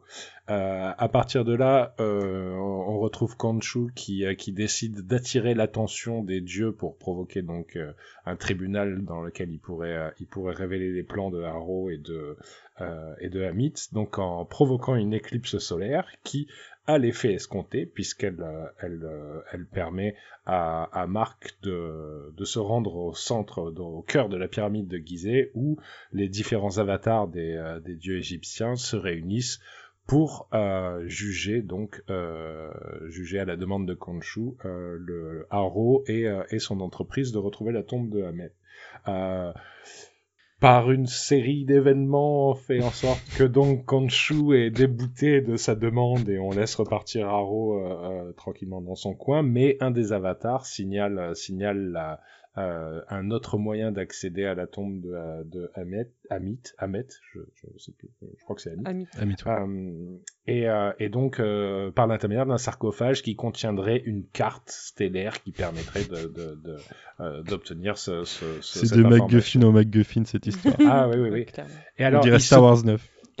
il se trouve que par le plus grand des hasards, Leila connaît très bien un, un- alors comment dit-on, un collectionneur du marché noir qui posséderait le sarcophage où serait indiquée cette information. Donc, Non, attends, t'as on- oublié un truc. C'est que Ah. à, à ce moment-là, Marc, il est pas avec Leia. Il va sur le marché voir un mec et hop, Leia est pop derrière. Là. Ah oui, c'est vrai. Je- J'avais oublié leur rencontre. C'est Euh, c'est vraiment Star Wars 9 parce que c'est comme Lando qui trouve sur la planète ou Oui. je sais plus qu'est-ce qu'ils y foutent, Oui. mais c'est c'est vraiment Star Wars 9 en fait. T'as raison, Manu, c'est ça. Vous, vous noterez que j'essaye de le faire en toute objectivité sans être méchant, mais c'est vous qui revenez à la charge. Franchement, tu fais ça super bien. Donc, euh, donc on se rend. Alors j'ai oublié, c'est euh, euh, le nom de Gaspard Ulliel, c'est Beau Bogart. Bogart. Euh, bref, en tout cas, c'est un collectionneur de- de- de- d'objets volés qui, euh, qui est en possession du sarcophage euh, ou qui contient l'information dont, dont, dont Marc a besoin, alors qu'il est en train d'analyser, enfin en tout cas de chercher dans le sarcophage cette information. Haro débarque, bagarre. La grosse bagarre mal filmée là. Grosse bagarre avec euh, avec une, une une très légère interruption par euh, Mr Knight qui, qui ne fait que passer. Euh, et ensuite donc on, on quitte euh, enfin le Mark et, et Leila parviennent à parviennent à, à quitter les lieux. Et là donc à l'aide de la carte stellaire décryptée par Steven qui a repris euh, le contrôle du, du corps et grâce à Khonshu qui, euh, qui opère une sorte de retour dans le temps au niveau du, du euh, au niveau de la voûte céleste pour permettre de situer en fait où est euh, où est tombé le, le euh, où est tombé le météorite qui cherche euh, ou l'étoile qui cherche ça je- je- j'avoue je, n'ai pas bien compris. Donc permet à Marc d'obtenir cette information enfin Marc aidé de Leila et de, et de sa tablette magique qui permet de de voir des choses dans les ciels qui changent quand ils sont affectés par les dieux égyptiens Bon, Et, parle euh, pas de ça, c'est n'importe quoi sa tablette aussi. je, je- Ils Et- ont pas compris donc, le logiciel, je pense. Oui. et Khonshu, donc, euh, ayant euh, euh, reproduit quelque chose qu'on lui avait demandé de ne pas faire, à savoir d'utiliser ses pouvoirs de manière trop, trop, trop publique, euh, et, euh, et enfermé dans une, euh, et enfermé dans la pierre par, par les avatars des autres dieux. Euh, et euh, euh, euh, Pierre, euh, enfin Pierre qui qui qui, Qui voit roule. arriver la visite bah, de Haro qui, euh, qui, qui commence à, à en dire un peu plus sur son plan pendant que Marc et Leila partent, euh, partent en direction euh, de l'endroit qui leur a été révélé. Fin de l'épisode. J'admire ta Ouais. concentration, Clément. Ah là là là.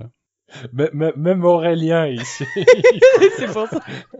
Ouais, je voulais Je suis même pas participer. aidé par ceux qui ont aimé. Quoi.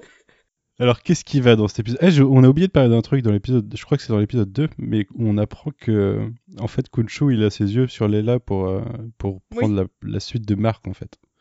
Oui, oui. Peut-être pour ça que... Ah oui, c'est vrai. ouais. C'est- Ce qui est même pas forcément vrai. D'ailleurs, c'est peut-être juste Oui, la c'est peut-être une manipulation. manipulation. Mais en fait, je me demande si contractuellement, vu qu'Oscar Isaac, on sait qu'il est engagé que pour la série, si euh, à un moment ils vont pas le tuer pour que Leila devienne euh, la Moon Knight du MCU, tu vois, plus Alors, partagée. je- Manu, on doit, on doit faire un, un travail sur toi pour expliquer pourquoi tu veux absolument tuer Oscar Isaac? Là, c'est la troisième fois que t'en parles depuis le début de la conversation. Il y a vraiment un truc, hein. je, je sais pas. Je- À mon avis, c'est parce qu'il l'aime bien et qu'il a pitié.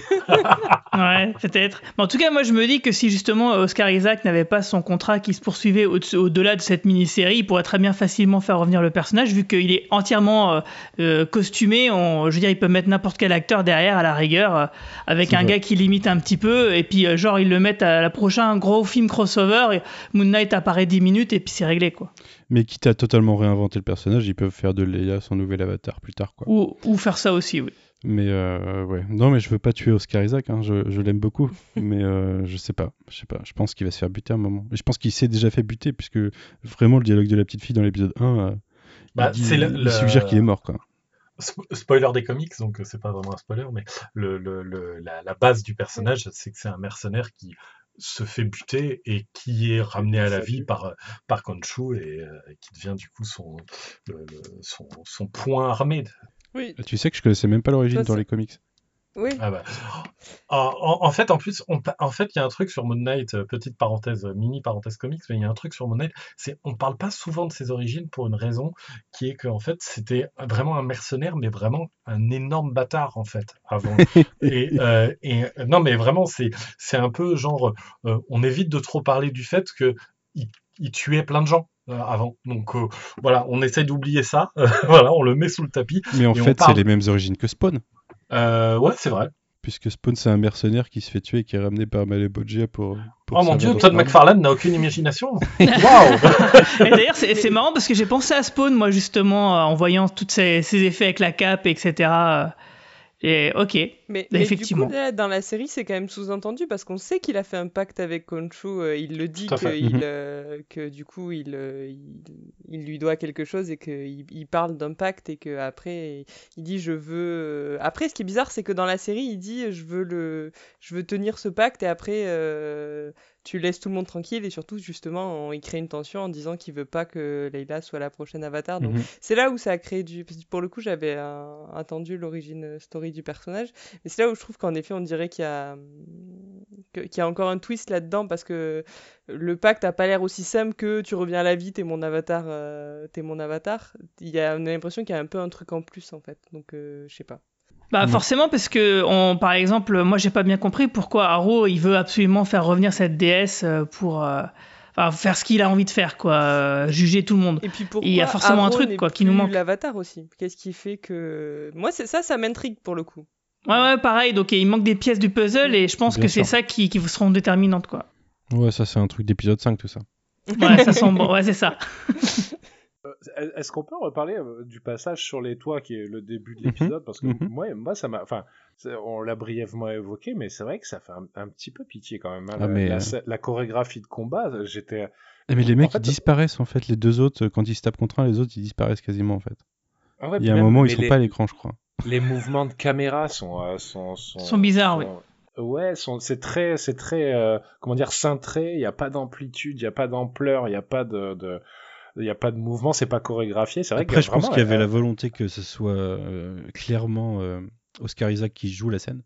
Et du coup, euh, ils sont peut-être pas permis des, gros, des, grosses, des grosses scènes d'action, quoi. Alors que quand il est en Ah, costume, ils peuvent se faire plus plaisir. Ouais, euh, en même, et en même temps, c'est pas non plus très fameux quand il est en costume, mais en tout cas, moi, ça- le truc, c'est que ça commence, je crois que je, je l'ai déjà évoqué, mais quand il court sur les toits, moi, ça m'a renvoyé à la scène, je sais plus, dans- je crois que c'est euh, la scène dans, dans Jason Bourne numéro 3 ou 4, là, sur les toits de, je sais pas s'ils sont à Tunis ou je ne sais plus où. Euh, et, euh, et voilà, et c'est vrai qu'il y a une petite promesse de, attention, ça va être la scène d'action. Et déjà, on, on est bombardé dans cette situation où on comprend pas. Il y a des mecs en train de tuer un gars. En plus, ils ont un petit look, euh, un petit look un peu décalé, euh, presque un, un- un- un- presque un peu too much, hein, c'est- je trouve. Bon. C'était un peu Aladdin quoi. Un peu quoi? Un peu Aladdin. Oui, c'est ça. Ouais. T'as le, le mec qui, euh, qui euh, par exemple, qui lèche son couteau là avant de se prendre Ouais, une baigne, tu dis trop. ouais, Voilà. c'était un peu too much Ça, quoi. C'est terrible, quoi. C'est terrible. C'est, euh, normalement, on n'a plus le droit de faire ça. normalement. Mais euh, c'est, c'est, ouais, c'est vrai En que même temps, j'ai- c'est j'ai- Disney. Oui, bah oui, c'est vrai. Mais, euh, mais j'ai trouvé ça vraiment, vraiment pauvre et, pareil, euh, ce que, ce que je trouvais, ce que je trouvais qui était intéressant dans la bande-annonce de la série que j'ai vue entre temps, parce que j'avais pas vu la bande-annonce avant de commencer la série, mais c'est que euh, il y a une meilleure utilisation des, comment dire, des, des, des, gaps temporels dans la bande-annonce que dans, que dans la série. C'est incroyable, quoi. En termes de mise en scène, ils s'en servent vraiment, vraiment pas bien de ces, de ces sauts euh, quand ils changent de personnalité. C'est, enfin, vraiment, moi, le début de l'épisode, on, dirait que ça commence sur une promesse d'action et puis ça, se dégonfle très très vite. D'ailleurs, euh, ça va être le moment de parler de ce que je considère comme une incohérence. Mais euh, alors, petit aparté, j'en peux plus du coup des miroirs et des couteaux. Pour, euh, pour qu'il discute en face de lui-même. Et euh, ne, Surtout qu'on les spot en début de scène maintenant. Dès qu'il y a un miroir dans la scène, je le Ouais. repère en premier et je Ouais, me dis ah, ouais, il va y avoir une discussion. Ils sont obligés que du coup même dans la pyramide il y a des blocs qui sont euh, qui sont en or pour pour leur flatter tu vois histoire qu'on puisse le voir en double mais euh, je trouve qu'il y a un problème de cohérence alors certes il y a une troisième personnalité donc ça peut être le le, le chaînon manquant mais il y a une incohérence je trouve dans euh, quand l'un est dans la personnalité enfin prend euh, le contrôle L'autre, il est là en background, il voit ce qui se passe normalement. Mais pourtant, quand, pourtant les deux ont des flashs où euh, ils perdent connaissance, ils reprennent connaissance, ils savent pas ce qui s'est passé. Alors que eux, quand ils sont conscients, l'autre est bien là. Et ça marche dans les deux sens.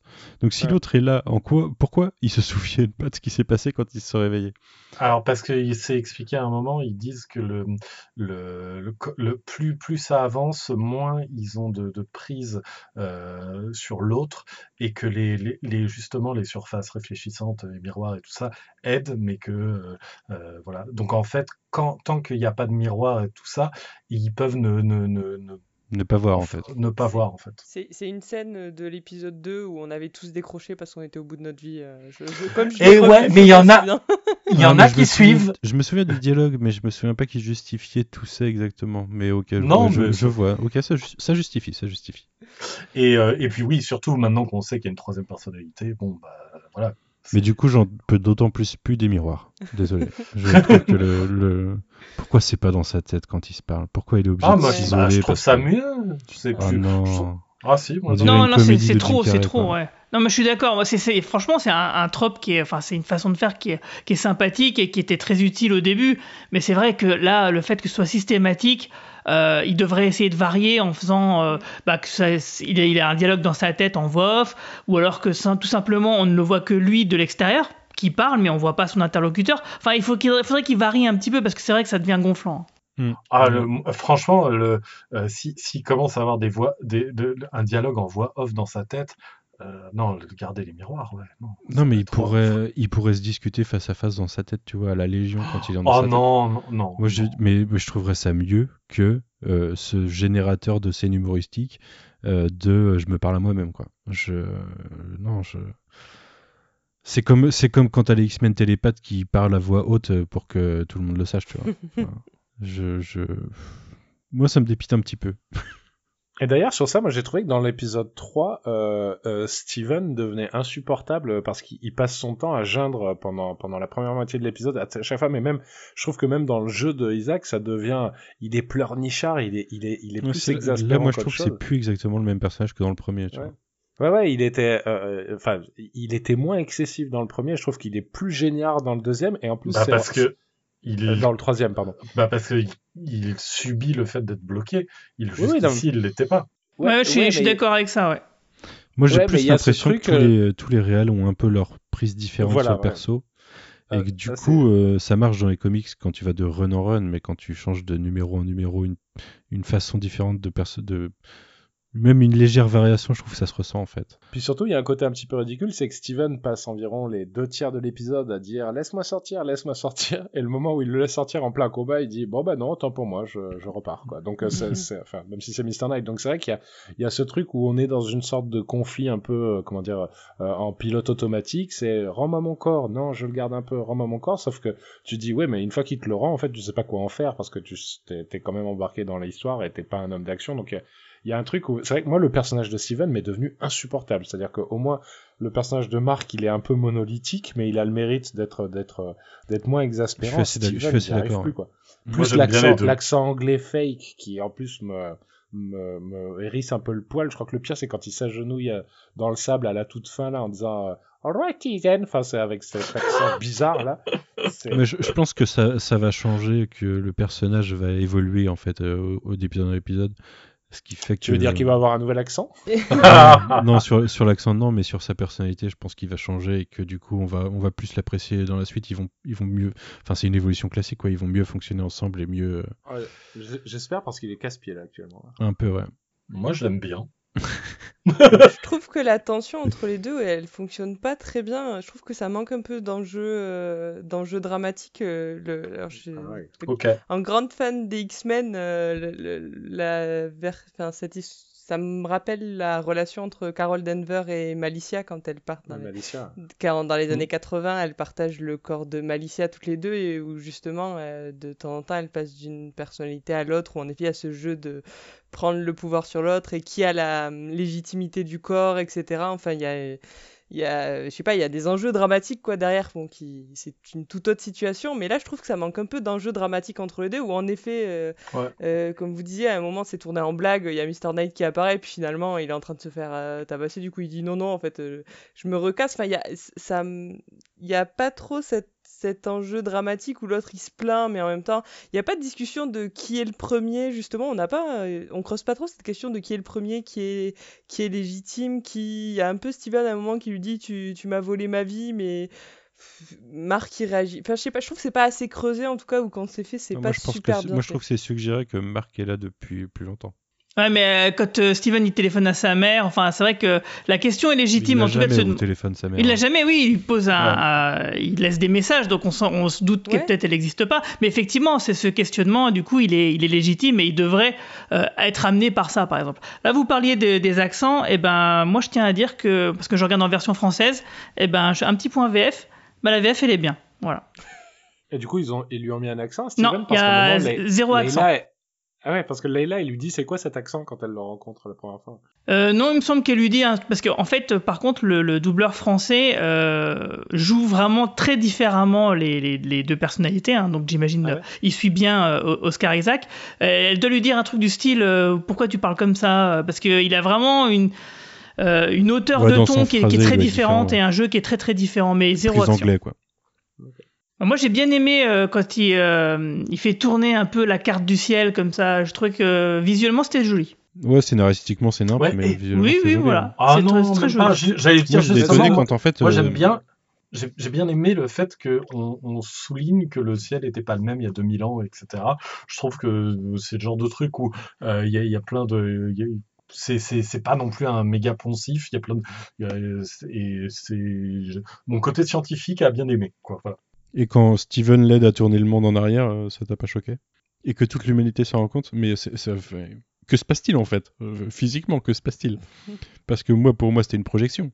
Mais ça, ça impacte tout le monde. Que, se- que se passe-t-il du coup physiquement? Parce que il y a un bail de gravitation. Alors, c'est de la magie. voilà, c'est tout. voilà. T'as besoin de Putain, plus ou c'est Tu bon m'as fait ta gueule, c'est magique. quoi. Mais c'est littéralement un dieu qui est en train de faire de la magie. Donc, euh, à partir de là. Dieu, le dieu et Steven. Ils tournent la Terre tous les deux. Mais par contre, on est, on- on Ouais. est- est-ce que c'est revenu à la normale après quand il a fini de faire son pas, truc? Parce que, moi, oui. parce qu'on le voit, on le voit faire le, le tour, mais on le voit pas revenir en arrière, quoi. Pour euh, Steven, alors, je sais pas si de- in universe le truc revient en arrière, ce qui serait ultra drôle, quand même. J'imagine le truc qui revient. Mais sinon, de toute façon, ouais, Steven dit qu'il n'arrive plus à le retenir très longtemps, donc euh, a priori, ça, ça revient quand même. J'espère en une fois. Euh, J'ai trouvé que c'était une idée qui aurait pu avoir du sens, mais surtout, je trouvais que c'était une idée où on aurait pu. euh, En fait, on, on sent jamais euh, euh, Steven émerveillé, à part le moment bref où il rencontre, où il rentre dans la pyramide euh, euh, euh, au moment du tribunal. Et c'est vrai que je me dis, ça aurait pu être un beau moment, un moment un petit peu, voilà, on joue avec la magie, le mysticisme et tout. Sauf que je suis désolé, mais moi en arrière-plan, j'ai Layla avec son iPad et, et son application Céleste, et j'y arrive pas, quoi. J'arrive pas à prendre la scène au sérieux, quoi. Je suis d'accord. Euh, sur quoi rebondit-on Bah, vous avez des théories sur cette troisième personnalité? Bah, ça peut être Jake, mais euh, moi je verrais bien une toute autre personnalité, puisqu'elle a l'air assez violente en tout cas. Bah, Surtout, même, même si c'est Jake, le truc, c'est que de toute façon, c'est, euh, vu, vu qu'ils ont l'air de prendre beaucoup de liberté avec les, les, les personnages, c'est pas forcément un chauffeur de taxi. Bah, ce qui est intéressant, c'est que même Marc semble étonné et du coup, euh, on avait l'impression que lui avait une plus grande connaissance de l'univers et de ce qui lui arrivait. Euh, alors que c'est vrai que depuis le début des épisodes, on avait plus le point de vue de Steven. Donc, euh, Ouais. Mais là, en fait, on se rend compte que même Marc n'a pas du tout pleinement conscience de tout ce qui lui arrive et lui aussi, il a plein de blanc. C'est le seul moment où j'ai levé un sourcil d'intérêt, effectivement, c'est quand Marc euh, révèle qu'il le sait pas, quoi. Peut-être que lui il pense qu'il est la première personnalité et qu'il va se rendre compte qu'il l'est pas. Ça, et qu'il y a un vrai gros mercenaire de, de ouf derrière, euh, un peu vénère. Ben ouais, ça, ça serait stylé. ça- Et de, par rapport à ton hypothèse de euh, il y a une nouvelle personnalité à chaque fois qu'il meurt, est-ce que en fait il a été ressuscité plusieurs fois du coup? Est-ce que et est-ce que chacun pense être le premier, mais en même temps Steven il a aucun souvenir de ça, donc euh, je sais pas. Il y a, y y de quoi faire quelque chose d'intéressant en vrai. Encore. Ah oui, il y a ça que je voulais dire tout à l'heure, mais euh, en fait, euh, la nature même de la personnalité de Steven montre qu'il est arrivé après Marc, puisqu'il s'inspire de la femme de Marc. Ouais, oui, c'est vrai. Je pense, je pense que de facto, on peut, on peut déduire qu'il est arrivé après, quoi. Mais entre Marc et, euh, et l'autre, du coup, la troisième, ça, ça, ça restera à voir. Je sais pas si ça va être un truc de l'épisode 3, juste, euh, 4 justement, euh, sur quoi on va se diriger pour cet épisode. Parce que pour l'instant, c'est assez linéaire, mais vers quoi, vers quel acte ça va aller là, je ne sais pas. Vous avez des théories, vous? Euh, Mister Robot, c'est Mister Robot. Ouais, tu crois? Qu'il va y avoir un twist euh, épisode 4, euh, en fait, euh, tout ça, rien n'est réel Ouais, Peut-être. Peut-être. Parce que toi, t'as pas lu, mais dans le, le run de Jeff Lemire, ça laisse le doute en fait. C'est un, Ouais. peu, c'est un peu plus ambigu sur est-ce que c'est réel, est-ce que est-ce qu'il est juste fou quoi. Donc euh, après, euh, les séries plus récentes cassent un peu plus le mythe. hein. C'est, euh, c'est vraiment tout est réel. Ça, ça serait un, peu, un peu décevant quand même. Parce que bon. euh, Ça dépend ce que tu veux faire, mais vu c'est la voilà, c'est ça. prise, ça serait décevant probablement. Bah, c'est surtout qu'ils ont absolument pas traité la question psychologique pendant trois épisodes. Ce serait bizarre tout d'un coup de la faire intervenir de manière aussi, euh, aussi importante. Quoi. À moins qu'ils aient une, vraiment une super bonne idée euh, derrière, quoi. Mais je doute, quoi. Et Puis c'est des trucs déjà vus, euh, Buffy, Supernatural, peut-être même X-Files, euh, il y a des trucs comme ça. Mhm. Où t'as t'as un épisode où ils sont dans un- une sorte de réalité où en fait ils sont à l'hôp- à la- à la- à l'asile et euh, tout ce qu'ils ont vécu, euh, c'est censé pas être vrai quoi. Puis Mais on, ouais. ne fera jamais aussi bien que Normal Again. J'ai pas vu. Mais c'est l'épisode de Buffy. Pardon, c'est le titre Ah de oui, il l'épisode de Buffy en question. Est... C'est dans la saison 5, non? J'ai le titre de l'épisode, mais pas la saison. J'aurais dit 5 ou peut-être 6, 6 non ouais. 5 ou Moi 6, j'aurais ouais, dit ouais. 6 aussi. hein. Parce que déjà c'est après la mort de sa mère et euh, c'est Ouais, après qu'elle soit revenue, ouais c'est sûr, c'est après qu'elle soit morte. Sixième saison. Sixième saison. Mais ce n'est pas un podcast Buffy malheureusement. Et sinon, il y a un, aujourd'hui ex- en tout cas. un super épisode de Star Trek Deep Space Nine aussi sur le sujet, là. C'est vrai. On n'a pas parlé du personnage de Gaspard Ulliel et de toute cette partie. euh, Moi je l'ai Ah, trouvé attendez, at- assez attendez, décevant. attendez, attendez. Non, euh, parce que Gaspard Ulliel, il est à la fin. Moi, j'aimerais vraiment qu'on aborde le problème de Kanchu, non? Parce que vraiment, la scène de l'éclipse, c'est... Enfin, là, moi, j'ai décroché du, du, du personnage de Kanchu. Enfin, je, je le disais en riant sur Twitter, mais honnêtement, c'était pas loin de ce que je pensais. C'est euh, la prochaine conversation, euh, il boit des bières, il se gratte le cul. euh, enfin, il- on- Ils, ils le prennent, mais alors vraiment sur un mode... je fais des blagues, je me tiens mal et tout. Il a aucune prestance. Alors en plus avec sa voix Ah ouais, mais ça, ouais. vénomesque là, c'est c'est compliqué hein, ce, ce perso. Et surtout, dans l'épisode 3, il est bien mis en lumière, et là, on voit que les effets spéciaux, ils sont pas toujours top top, quoi. Ah bah là ouais, bah ouais là, en, en plein jour, euh, sous le soleil et tout. C'est c'est c'est- c'est- mais mais c'est surtout moi l'écriture. Hein, J'ai vraiment beaucoup de mal avec le. À chaque fois, il faut que je me redise bon, c'est un dieu égyptien. Rappelle-toi, c'est un dieu égyptien. Euh, il fait, il, il a l'air d'être, il se rapproche plus du tonton bourré à un repas de famille, mais bon, c'est un dieu égyptien quoi. Mais ça dépend des scènes en fait, c'est un peu ça qui est embêtant aussi, c'est je trouve euh, parfois ça fonctionne euh, selon comment il est, il est filmé, quel dialogue on lui met, on lui fait dire et tout, et des fois en effet c'est- ça a rien de ça a rien d'un dieu, ça a rien, oui en effet ça se rapproche plus de l'oncle bourré aux fêtes de famille. euh. mais du coup moi ce qui me gêne en fait c'est ce grand écart, c'est comme s'ils avaient pas fait de choix en fait, c'est selon ce que la, c'est très. MCU en fait dans l'idée, c'est-à-dire selon la scène dans laquelle on est, on va faire faire au- on va prendre différentes tonalités avec le personnage et, et il a zéro continuité, il a une écriture encore Bah, une fois moi, je c'est trouve que la diff, elle se sent surtout entre l'épisode 1 et ceux d'après. Le 2 et le 3, ça reste relativement cohérent, je trouve, mais euh, entre ce qu'on en voit dans l'épisode 1 où il traite euh, Steven de débile, euh, euh, il est en mode autoritaire vraiment con, quoi, et là, il a l'air d'un blaireau, quoi. dans les épisodes 2 et 3. Je- Mais dans l'épisode 2, je maintiens que sa première apparition, euh, quand il réapparaît à, à Steven euh, juste après qu'il ait découvert la planque de Marc, euh, là ça fonctionne bien quand même. Euh. Ah, Où là, il avait plus faire- de Ouais, il a de la prestance, hein. prestance, il, lui fait peur, c'est enfin, c'est lié à la mise en scène aussi, mais. Mais c'est dès qu'il parle en fait hein, que ça commence Ouais, à poser ouais, problème. voilà. hein. C'est vrai que dès qu'il se met à, dès qu'il se met à parler, tu dis ah ouais quand même, on est sur ce genre de perso. Aurélien, tu nous entends ou pas? Est-ce que tu veux réagir sur Oui, tout à fait.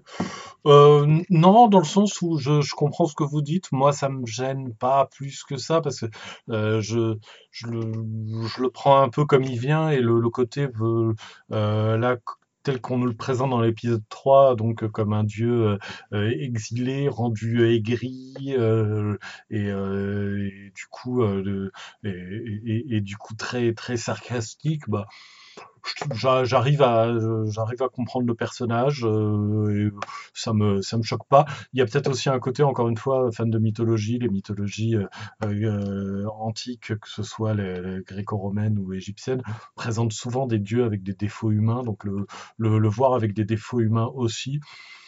Je suis pas, je suis pas, je suis pas outragé plus que ça, mais j'en- j'entends ce que vous dites. Je, je- je comprends les, les défauts que vous pointez du doigt.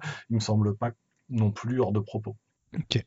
Clément, tu voulais, avais autre chose à rajouter sur Concho? Euh, Non, enfin euh, après je- j'entends ce que dit Aurélien aussi. Moi c'est pas le fait qu'il ait des défauts humains, ça je, je suis complètement d'accord. C'est euh, c'est c'est juste c'est son manque, enfin ce qu'on l'a dit, son manque de prestance. Il a il a aucune, il a il a pas d'aura, il a il est il est ni inquiétant, ni intimidant, ni mystérieux, ni c'est juste vraiment. Hein, enfin on, on l'a dit plusieurs fois. Moi j'y reviens. J'ai l'impression de, de voir un peu du Venom quoi. C'est une sorte de personnalité. Moi, ça m'a fait euh, penser à ça dès le premier épisode oh. déjà dans, dans la façon de Ouais. parler. Ouais, ben ça c'était le, le système, mais, mais même sa personnalité d'être euh, d'être juste bougon, euh, de, de faire des, des, des remarques, euh, des remarques un peu euh, euh, comme ça, un peu éclatées. Enfin, c'est juste ça. Je trouve que ils le prennent tellement pas au sérieux et on sait hein, que le MCU ils ont tendance à désamorcer, mais là tu te dis quand même, enfin vous aviez des dieux, peut-être qu'il fallait faire un petit effort de rester sur une forme euh, de, leur donner du charisme. Voilà, il a pas de charisme, c'est dommage. Mais je trouve que dans, l'épisode 3, justement, avec le, conseil de l'Énéade, euh, je trouve qu'il y a, vraiment ce, truc de.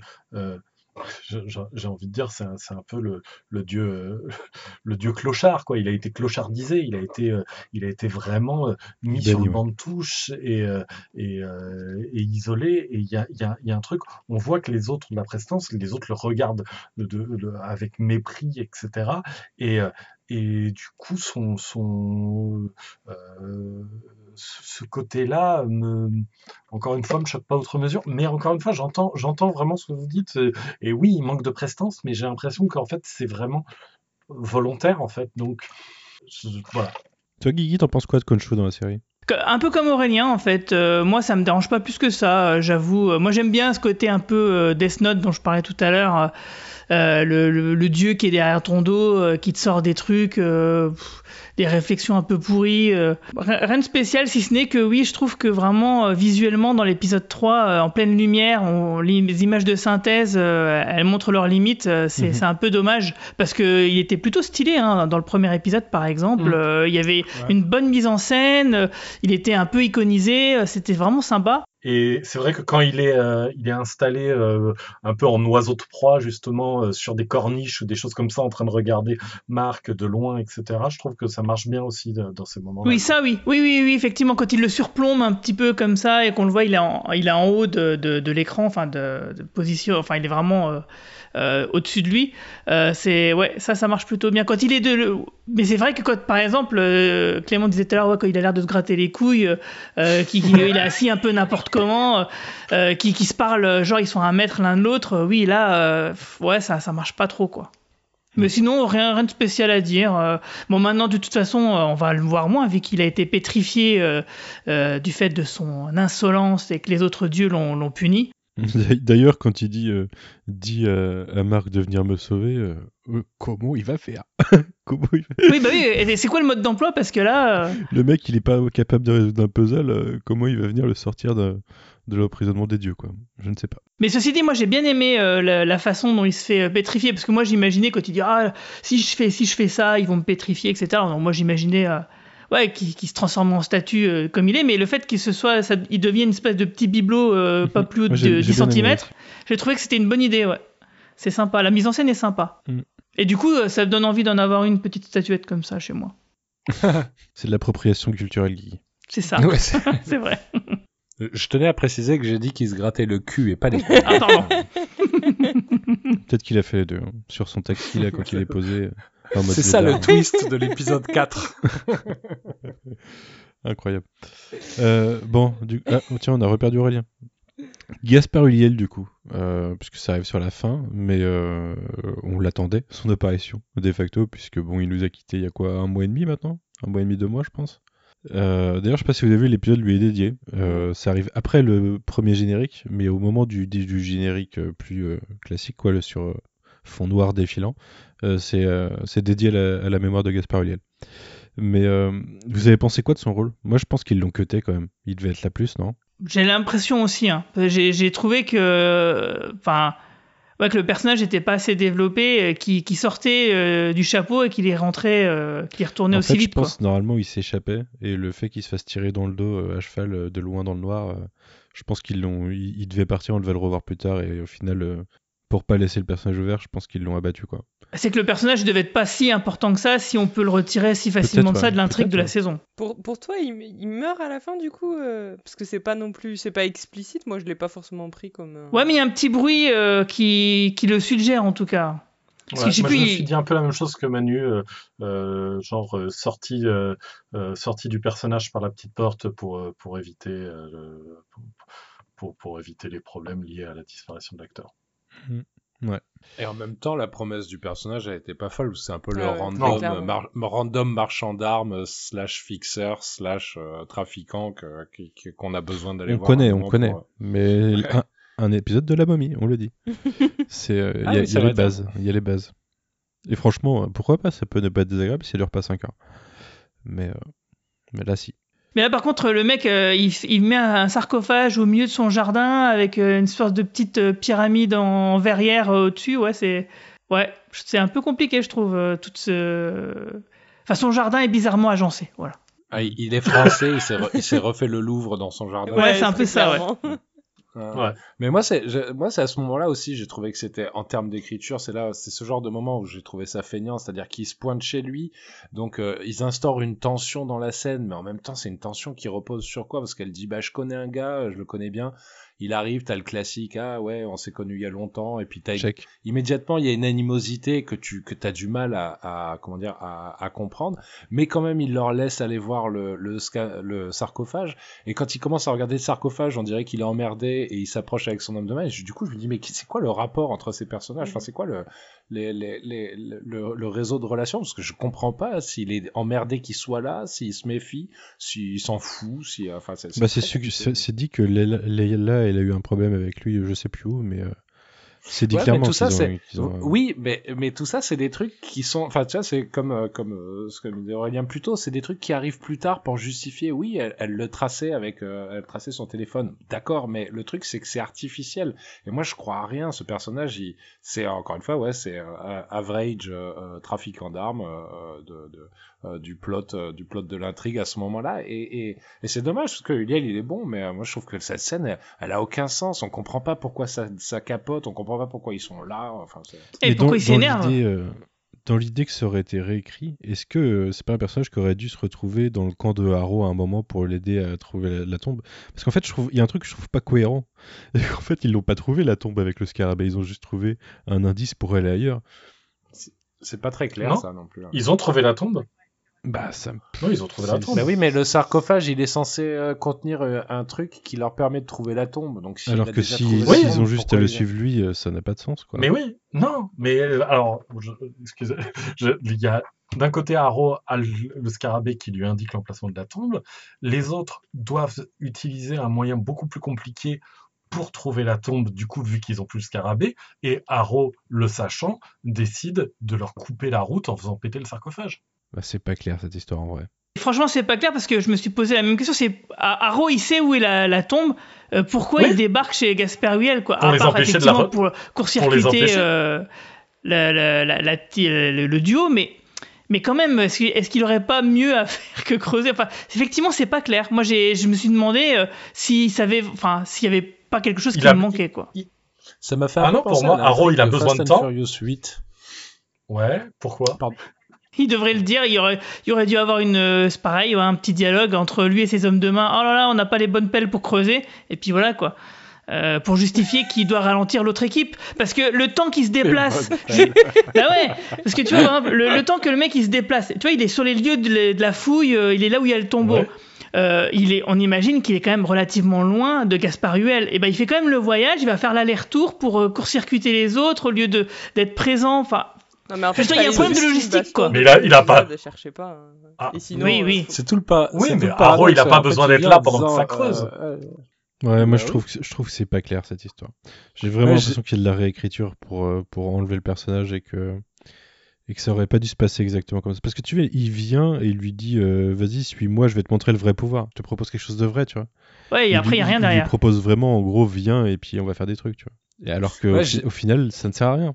Je, di- je disais, ça moi, ça ça m'a fait penser. euh, c'est Fast and Furious 8, je crois, celui avec Jas- Jason Statham quand il est encore méchant. Le 7 où tout le long du ou le 7 ouais pardon.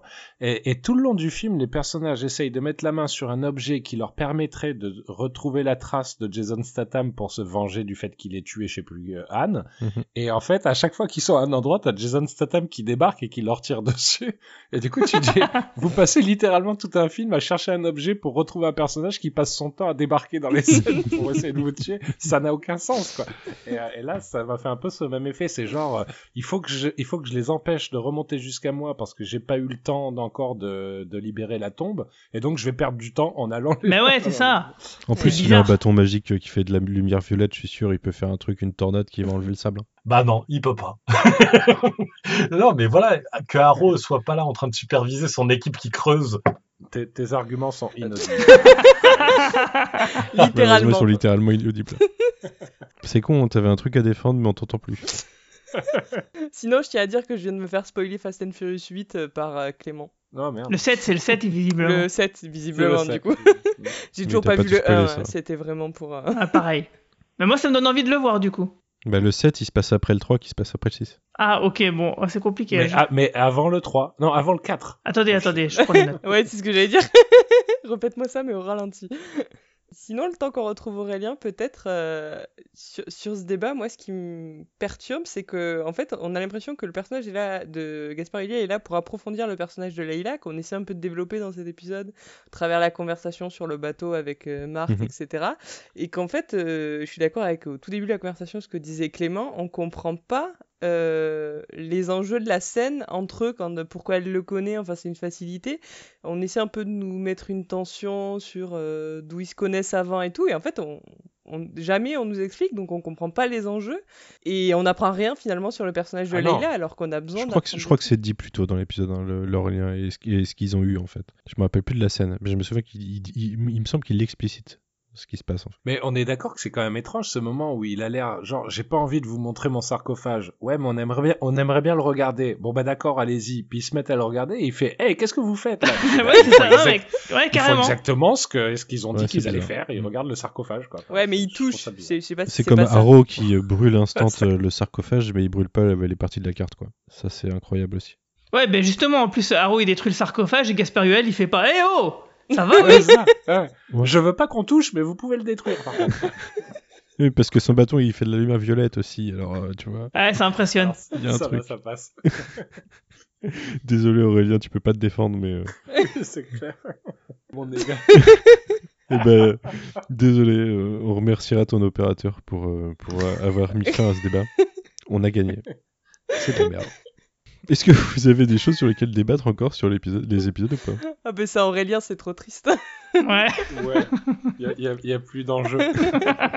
Bah écoutez, chers auditeurs, vous nous excuserez pour la fin abrupte de ce podcast un peu particulier. Euh, l'am- L'ambiance, l'ambiance était un peu maussade et la connexion de Aurélien aussi.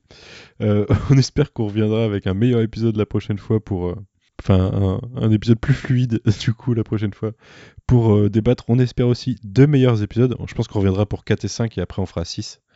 Euh, comme ça, on aura deux, deux podcasts de suite, deux semaines de suite et euh, il y en a un qui permettra de faire le bilan. Euh, en attendant, on vous souhaite bah, deux bonnes semaines avant la prochaine et puis euh, à plus, salut Salut Salut Bye.